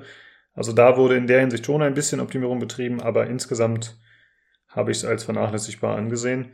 Und die Kämpfe selbst, uff, also das war wirklich, äh, wie ihr schon gesagt habt, recht einfach, was vielleicht auch am Leveln lag, aber es war vor allem nicht nicht spaßig und nicht fordernd. Also es hat sich nicht besonders responsive angefühlt, es hat sich nicht besonders gut oder agil, grazil angefühlt. Äh, ich habe eigentlich tatsächlich die Kämpfe meistens bestritten, weil ich es lustig fand, indem ich Gegner einfach mit Y permanent getreten habe. Bis meine Teammates sich fertig gemacht haben. Ja, also so, es war einfach nur dumm, wirklich. Ja. Und Äh, können Teammates sterben? Können sie verletzt werden? Weil ich hatte das Gefühl, die. Ja, Teammates, Teammates können ähm, also zu Boden gehen. Ähm, Ah, okay. quasi. Und dann, und dann sind sie für den Rest des Kampfes ausgefallen. Und Das das, ist tatsächlich bei mir nie passiert, zumindest habe ich es nicht gemerkt und ich habe die Kämpfe nicht ernst genommen. Gut, es war noch das Prolog, äh, der, der Prolog, aber die Kämpfe waren, ich würde so weit gehen zu sagen, sie waren scheiße. Ja. Ja, nee, also die Kämpfe sind wirklich mehr Mittel zum Zweck als irgendwas anderes. Ähm, wo man zum Beispiel bei einem Witcher oder einem Assassin's Creed Odyssey oder so, womit ich das Ganze vielleicht so ein bisschen vergleichen würde, äh, wo man da, wo du genau siehst, ah, hier fängt die Animation vom Gegner an und da muss ich jetzt ausweichen und dann rolle ich unter ihm durch und greife ihn im Rücken an und so und, und, und wo du alles genau timen kannst und das, und das super funktioniert. Da ist hier wirklich, du hast die, die, diese ganzen Animationen und so, das läuft alles sehr, ja, sehr, sehr statisch irgendwie ab, habe ich immer Mhm. so das Ja, Gefühl. Und genau. wenn wenn es dann losgeht, dann hast du selber schon keine Zeit mehr, um, um noch zu reagieren und so. Also es ist, es passt einfach nicht so gut. Es ist irgendwie, am Ende läuft es darauf raus, am besten ist, äh, du levelst immer schön hoch und Hm. äh, nimmst dir nur Gegner vor, die ein Level unter dir sind und dann kannst du auch mit Button-Mashing gewinnen, so ungefähr. Ähm, zum Beispiel, also der einzige Kampf, der mich echt gefrustet hat, war ganz am Ende vom Prolog, hat man so eine Art Mini-Boss-Kampf, Mhm. ähm, wo auch deine Companions dann erstmal kurz weg sind und so. Und den fand ich ja mal richtig hart. Also zumindest mit meiner Skillung, die ich dann hatte da von dem Prolog und von meiner Anfangsskillung her. Weil ich musste, ich hatte keine richtige Fernkampfmöglichkeit und musste wirklich nah an den Typen hin. Und ich musste da, da habe ich glaube ich 20 Anläufe gebraucht oder so, bis ich herausgefunden habe, wie ich jetzt da, äh, wie ich den, den zur Leibe rücke, weil der Das- brauchte glaube ich zwei Schläge für mich und ich brauchte ungefähr 30 für ihn oder ja, so. Ja, wenn der richtigen Move macht, bist du fast instant tot. Mehr Das war bitter, ey. Also sowas Äh, gleich an, an, ans Ende von dem Prolog zu hauen, das fand ich, äh, das fand ich krass. Ja, also ich, das, äh, das war der Punkt, wo ich auch spätestens dann wirklich vollkommen auf Controller gewechselt bin.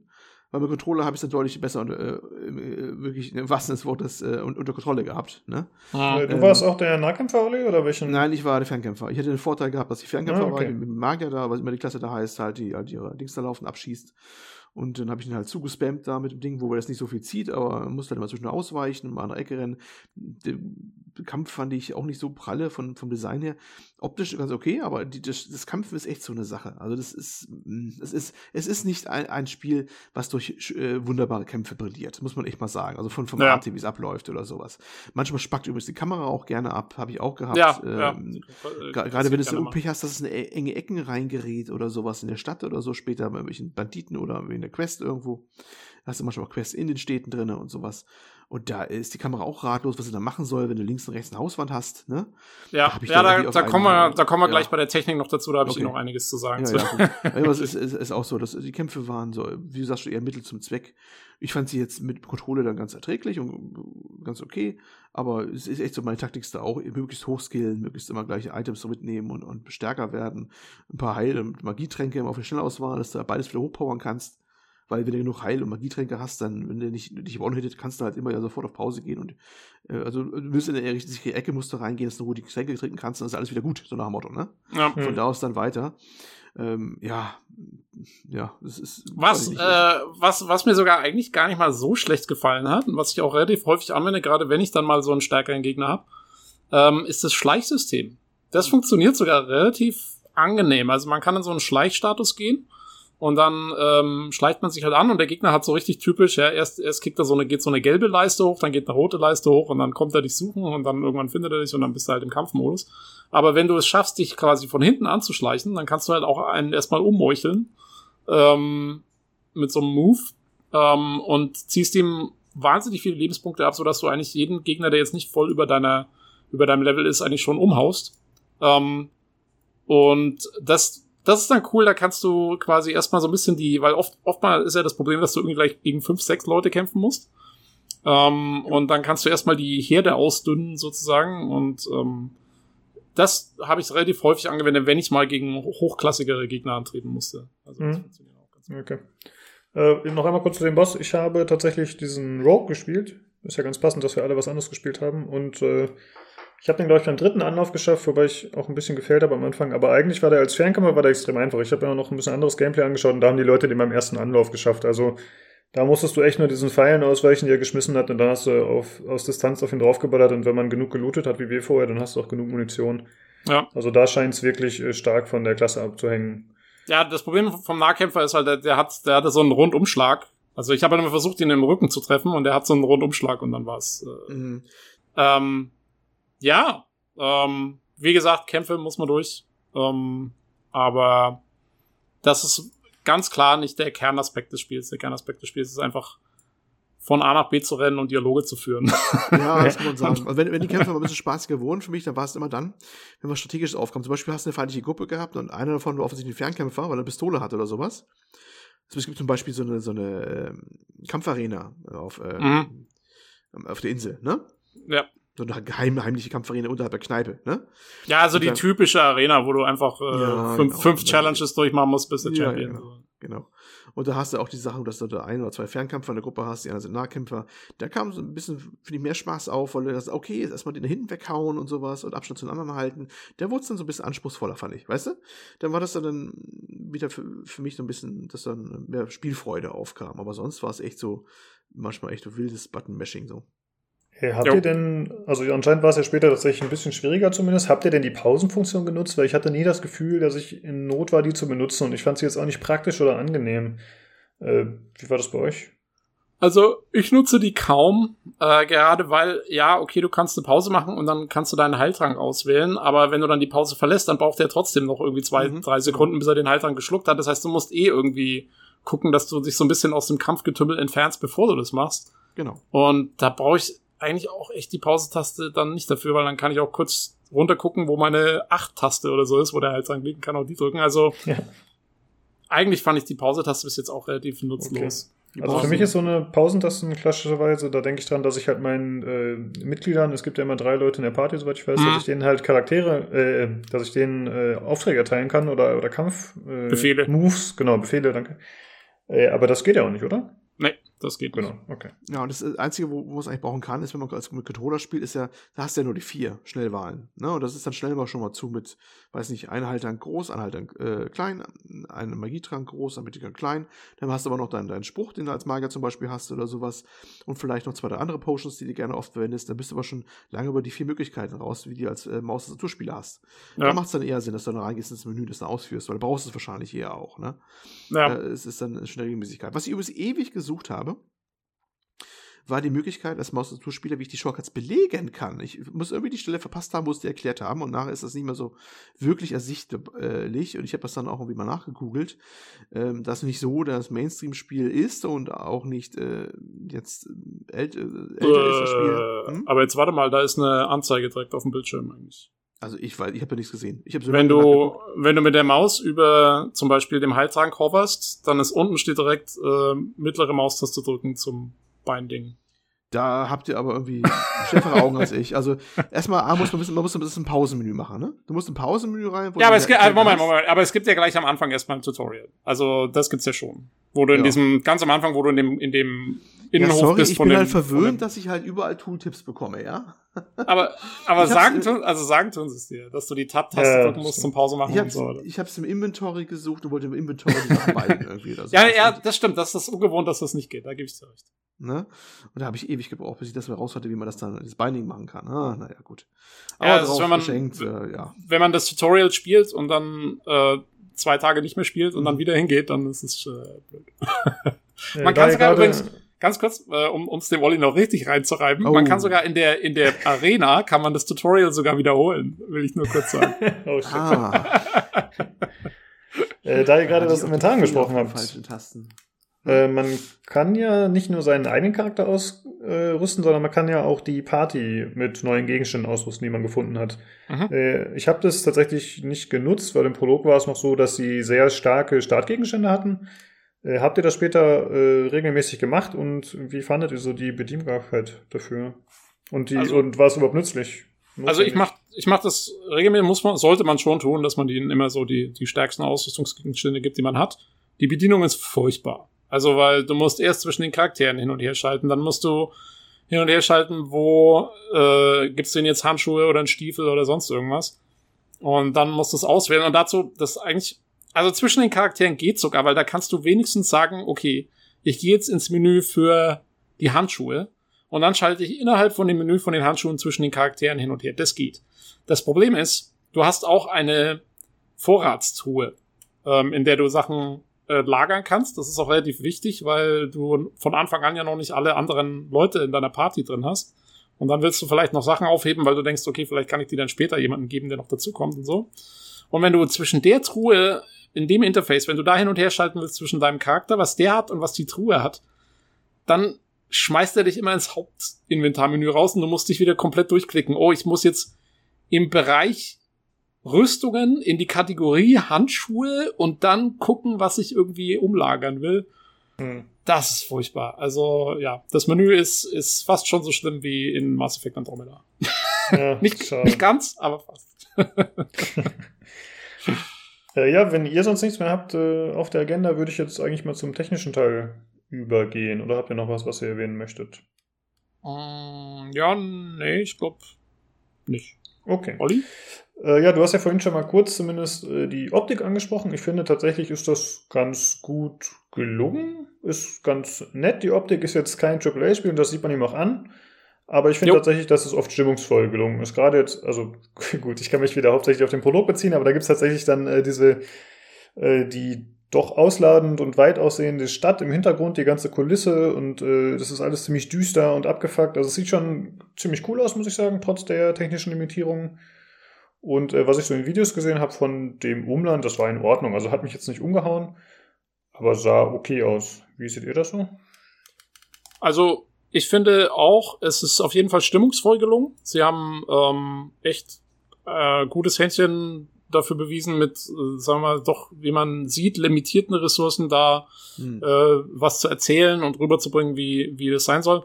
Ähm, ich finde, es wirkt manchmal so ein bisschen leblos die ganze Angelegenheit. Das ist eigentlich so mein Hauptproblem damit. Also ähm, zum Beispiel, wenn du durch den Wald läufst, dann fliegen zwar ab und zu mal irgendwelche Blätter durch die Gegend, ähm, aber wenn du mal darauf achtest, die Bäume und Gräser zum Beispiel haben keine einzige Animation oder so, dass sich irgendwas mal vielleicht ein bisschen bewegt im, im, im Wind oder sowas. Äh, das kannst du vergessen. Und ähm, ich finde auch in den Städten, also erstmal gibt's wahnsinnig viel Asset Reuse. Das muss man oh, äh, wirklich sagen. Die Städte, ähm, vor allen Dingen die Innenbereiche der Häuser sehen immer gleich aus. Also zum Beispiel, du hast jedes, jede Stadt hat so einen Regierungssitz.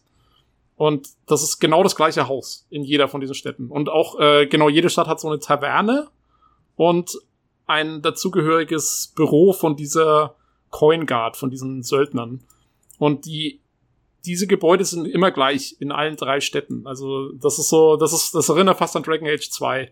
Ähm, manchmal ist hier eine Tür zu oder da eine andere Tür offen, aber ansonsten ist es exakt genau das gleiche Gebäude mit äh, den gleichen Einrichtungen und so weiter und so fort. Also äh, minimal vielleicht mal was umgestellt, aber ja, äh, da, da wurde ziemlich viel wiederverwendet.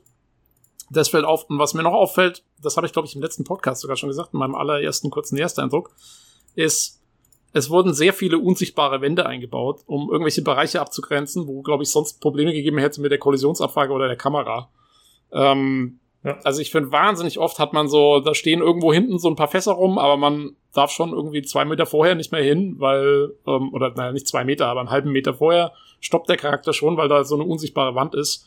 Oder, das ist dann noch schlimmer, wenn du in diesen natürlichen Gebieten bist, da hast du dann irgendwo so ein, so typisch, ja, hier so Felskante 20 Zentimeter hoch, geht dem Charakter vielleicht bis zum Knöchel, aber du kannst da nicht mehr weiterlaufen. Ja, da ist, äh, ist dann Schluss halt so. Diese, das, mhm. das hat man sehr häufig. Also ähm, ja, der Charakter kann halt auch nicht springen und das machen sie dann, äh, nee, machen sie sich zunutze. Ne? Ich denke mal, das wird auch einen Grund haben, warum er nicht springen kann, dass man genau. eben, äh, nur an ja. vorgegebenen Stellen sowas machen darf. Klettern ja, oder so.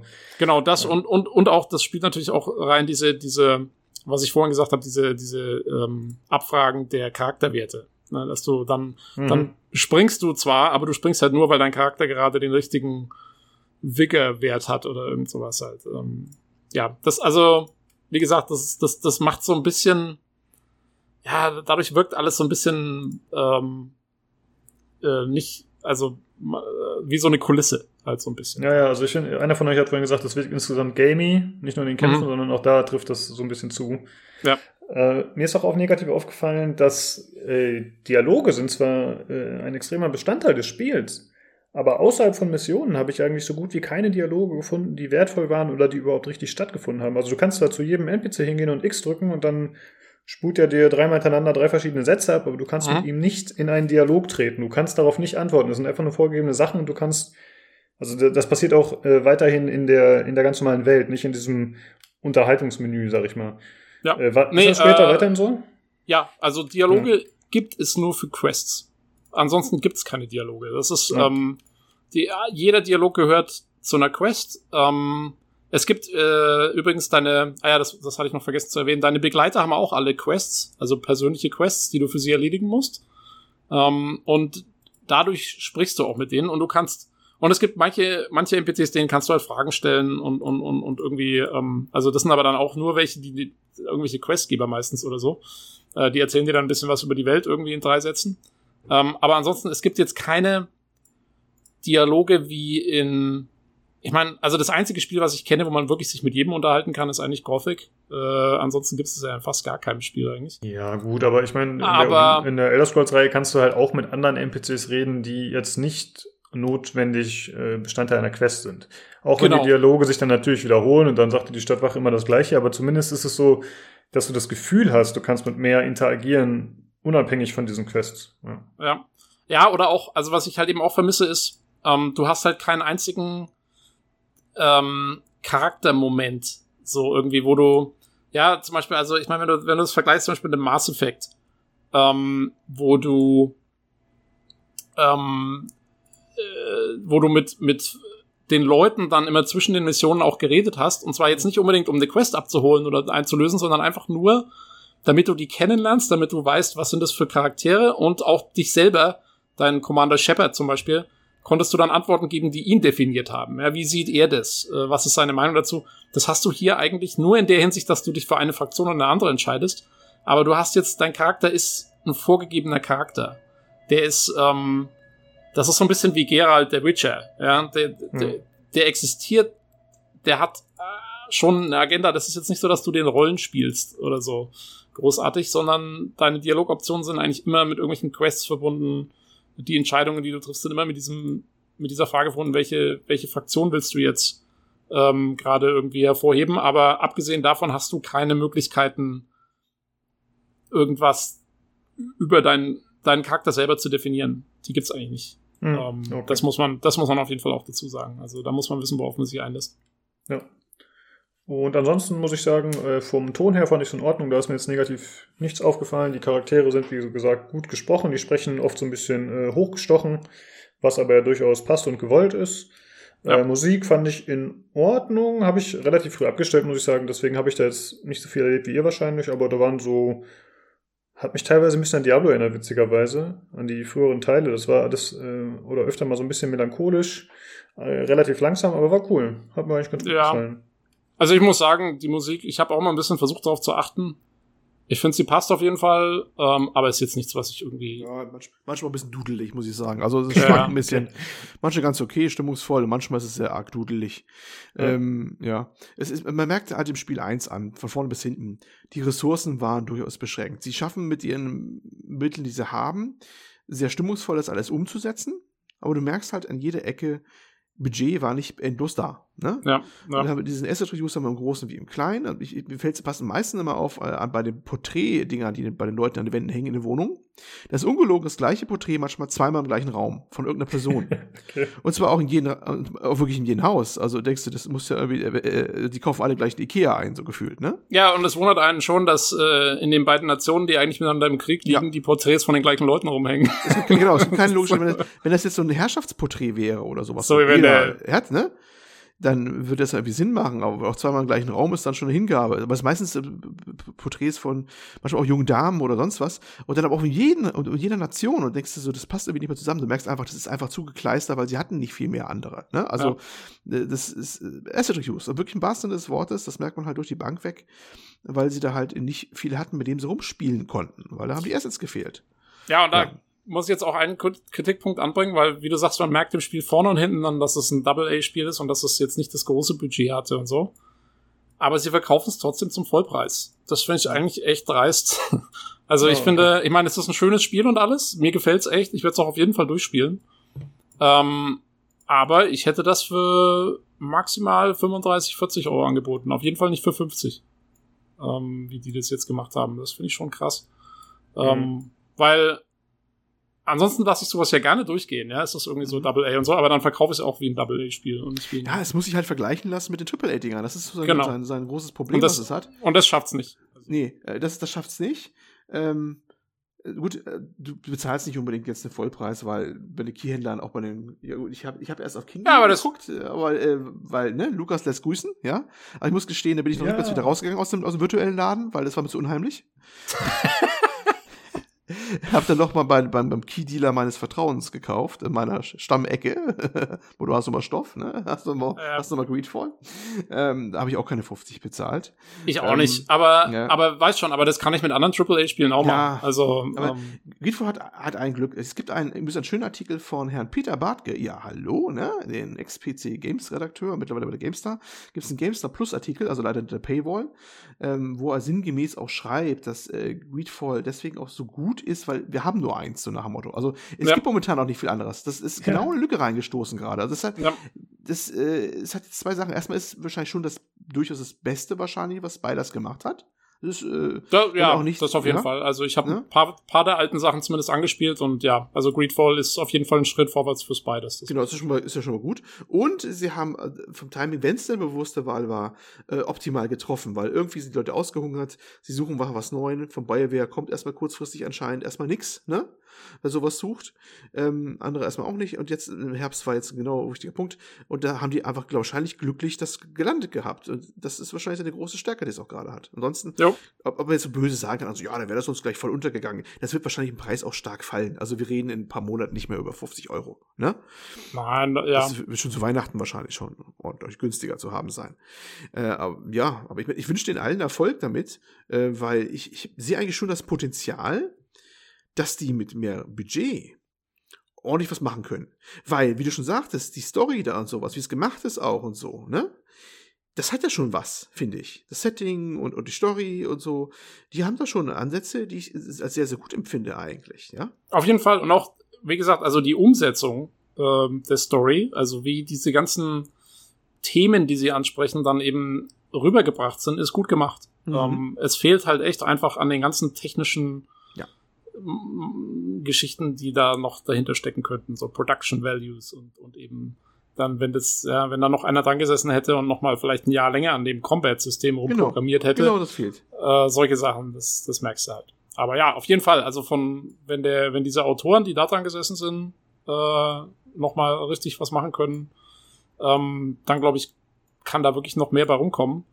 Ähm, ich bin jetzt mal gespannt, ich werde dann wahrscheinlich nächste Woche nochmal kurz ein Update geben, wie, wie die Story ausgegangen ist, wie, wie ich dann am Schluss damit klarkam, weil ich habe verschiedene Dinge gehört, manchen Leuten hat es gut gefallen, andere sagen, es zieht sich doch noch sehr. Mhm. Äh, Da bin ich mal gespannt.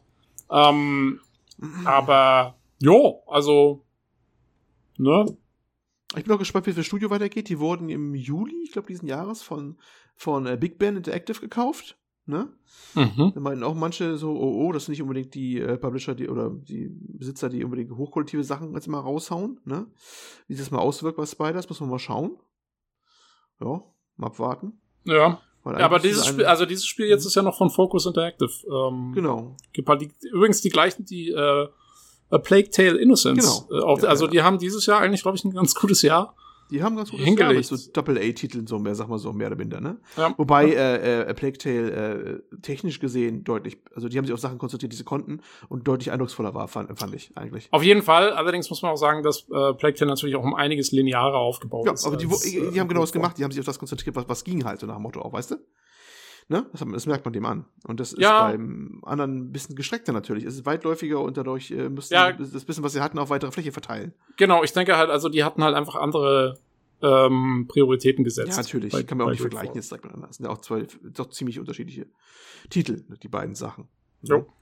Ja, gut. Ich denke, damit haben wir äh, die Punkte ganz gut rausgestellt. Man kann vielleicht noch sagen, äh, pcgames.de hat im Test 7 von 10 gegeben. Da sind, ich habe gerade mal kurz drüber geschaut über diese äh, Punktewertung, über die Auflistung und das sind tatsächlich viele Sachen, die wir auch genannt haben. Ja, ja, ja, ja. Und äh, da gehen wir ganz gut Gibt ein paar konform. leidenschaftlich geführte Diskussionen, übrigens auf mehreren Seiten. Also es, das Ding hat seine Fans übrigens. Also das es kam teilweise ganz gut an, muss man echt sagen. Also es gab sehr wohlwollende Kommentare. Es gab natürlich auch sehr schlechte Kommentare. Manche sagten, ja, die Grafik wäre Trash. Von Trash ist die weit entfernt. Also es ist manchmal mal Abwechslung, aber und, und die Gesichter sind vielleicht ein bisschen statischer als bei anderen. Aber wenn wir uns mal erinnern, dass Mass Effect Andromeda auch nicht mit der besten Gesichtsmechanik äh, oder Animation gestartet ist, ne? Von großen Studio. Äh, So schlecht sieht äh, Greedfall wirklich nicht aus. Und äh, ich finde, das kann sich für so ein kleines Studio, ich glaube, die haben 30 Leute im Kernteam oder so, ganz gut halten eigentlich, ne? Ähm, Ja, aber äh, leidenschaftlich geführte Diskussion ist gut, weil ähm, ich bin ja, wie gesagt, ich bin auch ab und an mal in so einem, in, in so einem BioWare-Fanforum Mhm. unterwegs. Du kannst dir ja vorstellen, wie die BioWare-Leute, also die BioWare-Fans zurzeit auf so ein Spiel abgehen, weil die sind echt ausgehungert. Ja, und ich ja, habe da ja, auch ja. mal, ich habe mal einen Post geschrieben, halt eben, dass mich auch ein bisschen aufregt, dieses ganze Backtracking und so weiter und so fort. Und meine Fresse bin ich gleich mal runtergemacht worden. Wieso Okay. Backtracking? Das ist doch überhaupt kein Problem und so. Und würdest du lieber, dass alles nur auf einer Karte ist und irgendwo direkt in einem Haus oder was? Und, ähm, also ja, das Spiel hat seine Fans auf jeden Fall. Es hat erstaunlicherweise, also es hat, das, das lässt sich ja schon mal gut an, sozusagen. Also es klingt so ein bisschen, als würden sie sich so ihren, ihren Fanstamm so ein bisschen aufbauen, was ja auch nicht unwichtig sein kann. Ne? Ja. Das wünsche ich ja denen auch durchaus. Wie gesagt, ich, ich, Manche- ich würde halt echt sagen, es ist halt einfach, es ist für Leute, die eben auf Story und sowas Wert Ja, legen. ja, ja. Äh, das, Ja. das, Manche- also es hat manche- eine ganz klare Zielgruppe, meiner Meinung Ja, nach. manche waren mit der 7 von 10, die die PC Games vergeben hat, und andere übrigens sehr ähnlich. Es war alles fast so ein 7 oder 77er Äquivalent, sag ich mal grob, ne? So ungefähr, glaube ich, Hm. so was ich so gesehen Ja, habe. ich, ich würde im Moment würde ich so zu ja 7,5 oder so. Ja, so was zwischen 7 und das 8 ist- würde ich das tendieren. Da wollte ich jetzt rauskommen jetzt. Also, da wurde dann sehr leidenschaftlich diskutiert, dass es zu schlecht bewertet sei, meinten meinten manche zu den Redakteuren. Bei der GameStar war exakt die gleiche äh, äh, Diskussion, äh, wo ich auch sage, ja, aber sieben, es ist immer noch, also es ist die Frage, es interpretiert. Sieben heißt immer noch, es kann, wem es gefällt, ein richtig gutes Spiel sein, wem es gefällt. Und so würde ich es auch ungefähr einordnen. Wenn es dann 7,5 ist, ist es auch gut oder eine knappe 8, ne? Ist, das kannst du eh nicht mehr so genau jetzt äh, festnageln. Mehr ist es dann auch nicht, finde ich jetzt, wenn man das irgendwie in ein Wertungsschema reinquetschen würde. Irgendwas zwischen 7 und 8. So. Ja. Genau. Ne? Ich, und das ist, ja. das ist schon mal gut. Und wenn es ein, wenn mir persönlich noch ein paar Sachen dann gefallen, dann hat man halt doch ein gewisses Highlight rausgefunden. Und schön ist die Sache, ne? Es ist halt Luft nach oben noch da, ganz klar. Aus diversen Gründen, die die momentan selber nicht so lösen können, wenn es, sei denn, sie geben mehr Geld in die Hand, ne? Aber, Genau. äh, genau. Und das, ist- deswegen äh, ist es wahrscheinlich ein Spiel mit gewissen Qualitäten, das zur richtigen Zeit kam und deswegen vielleicht jetzt hoffentlich auch einen gewissen Erfolg hat, weil die Marktzeit ausgehungert war. Ja, und das ist doch schön. Jo. Genau, das ist doch Das ein passendes. Fazit. Ja. Äh, ja, sehr cool, dass wir das alle zumindest angespielt haben. Äh, können wir jetzt in Zukunft öfter machen, weil wir haben ja alle unsere Family Share Dinger ausgetauscht. Ich hoffe, das kriegen wir jetzt öfter hin. Ich werde jetzt in Zukunft auch tatsächlich primär über Steam kaufen. Ich hatte zum Beispiel Children of Mortar über GOG gekauft, aber das werde ich jetzt, glaube ich, dann in Zukunft aus dem Grund nicht mehr machen. Obwohl Ja. GOG ja eigentlich unterstützenswert ist. Das nächste Spiel, was ich im Auge habe, ist Microsoft und Epic Store Exclusive. Insofern habt ihr leider Pech gehabt. Okay. Nein. Ja, gut, aber da ist ja nur eh ein Spiel äh, auf dem Account. Da kannst du ja mal rüberwachsen. Richtig. Ach so, ja, stimmt. Das geht alles wieder. Ja. Haha. Äh, sowas machen wir natürlich nicht. Äh, ja, in diesem Sinne, dann äh, auf jeden Fall, wenn ihr selbst mal äh, eure Kritik anbringen wollt an den Podcast oder wenn ihr Lob für uns habt, dann könnt ihr uns gerne zukommen lassen oder wenn ihr am Gewinnspiel teilnehmen wollt, dann äh, könnt ihr das machen, zum Beispiel über Discord. Äh, vor allem das Gewinnspiel läuft nur über Discord. Äh, die Daten dazu findet ihr bei uns äh, zum Beispiel im Forum bei pcgames.de oder sind auch bei Spotify, Soundcloud hinterlegt. Bei dieser habe ich jetzt gar nicht geschaut, aber ich denke mal, dass die da auch irgendwo einzusehen sind. In der Beschreibung haben wir eigentlich immer, in der Folgenbeschreibung haben wir immer einen Discord dabei. Ansonsten könnt ihr das machen über äh, per E-Mail äh, unter pcgcpodcast.gmail.com oder aber über Twitter unter dem Handle @podcastpcgc. Ansonsten findet ihr uns, wie gesagt, auch bei pcgames.de im Forum in unserem Thread.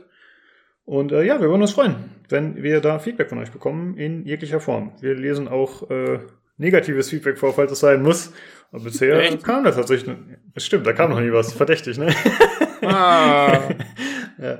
Äh, ja, auf jeden Fall würden wir uns darüber freuen. Und ansonsten äh, schaltet gerne auch nächste Woche wieder ein zum PC Games Community Podcast. Ciao. Tschüss. Tschüss.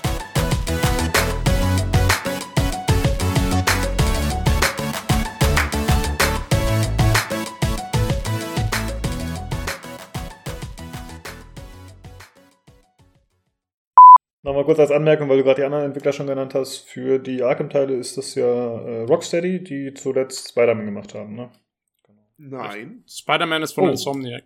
Ja. Oh. Was habe ich denn da? Wer hat, was hat, aber Rocksteady ist auch, äh, die haben, was haben die noch gemacht? Haben die nicht? Okay. Da nehme ich alles zurück. Mach einfach Cut, Cut, Cut. So, dann, dann geht's schnell weiter.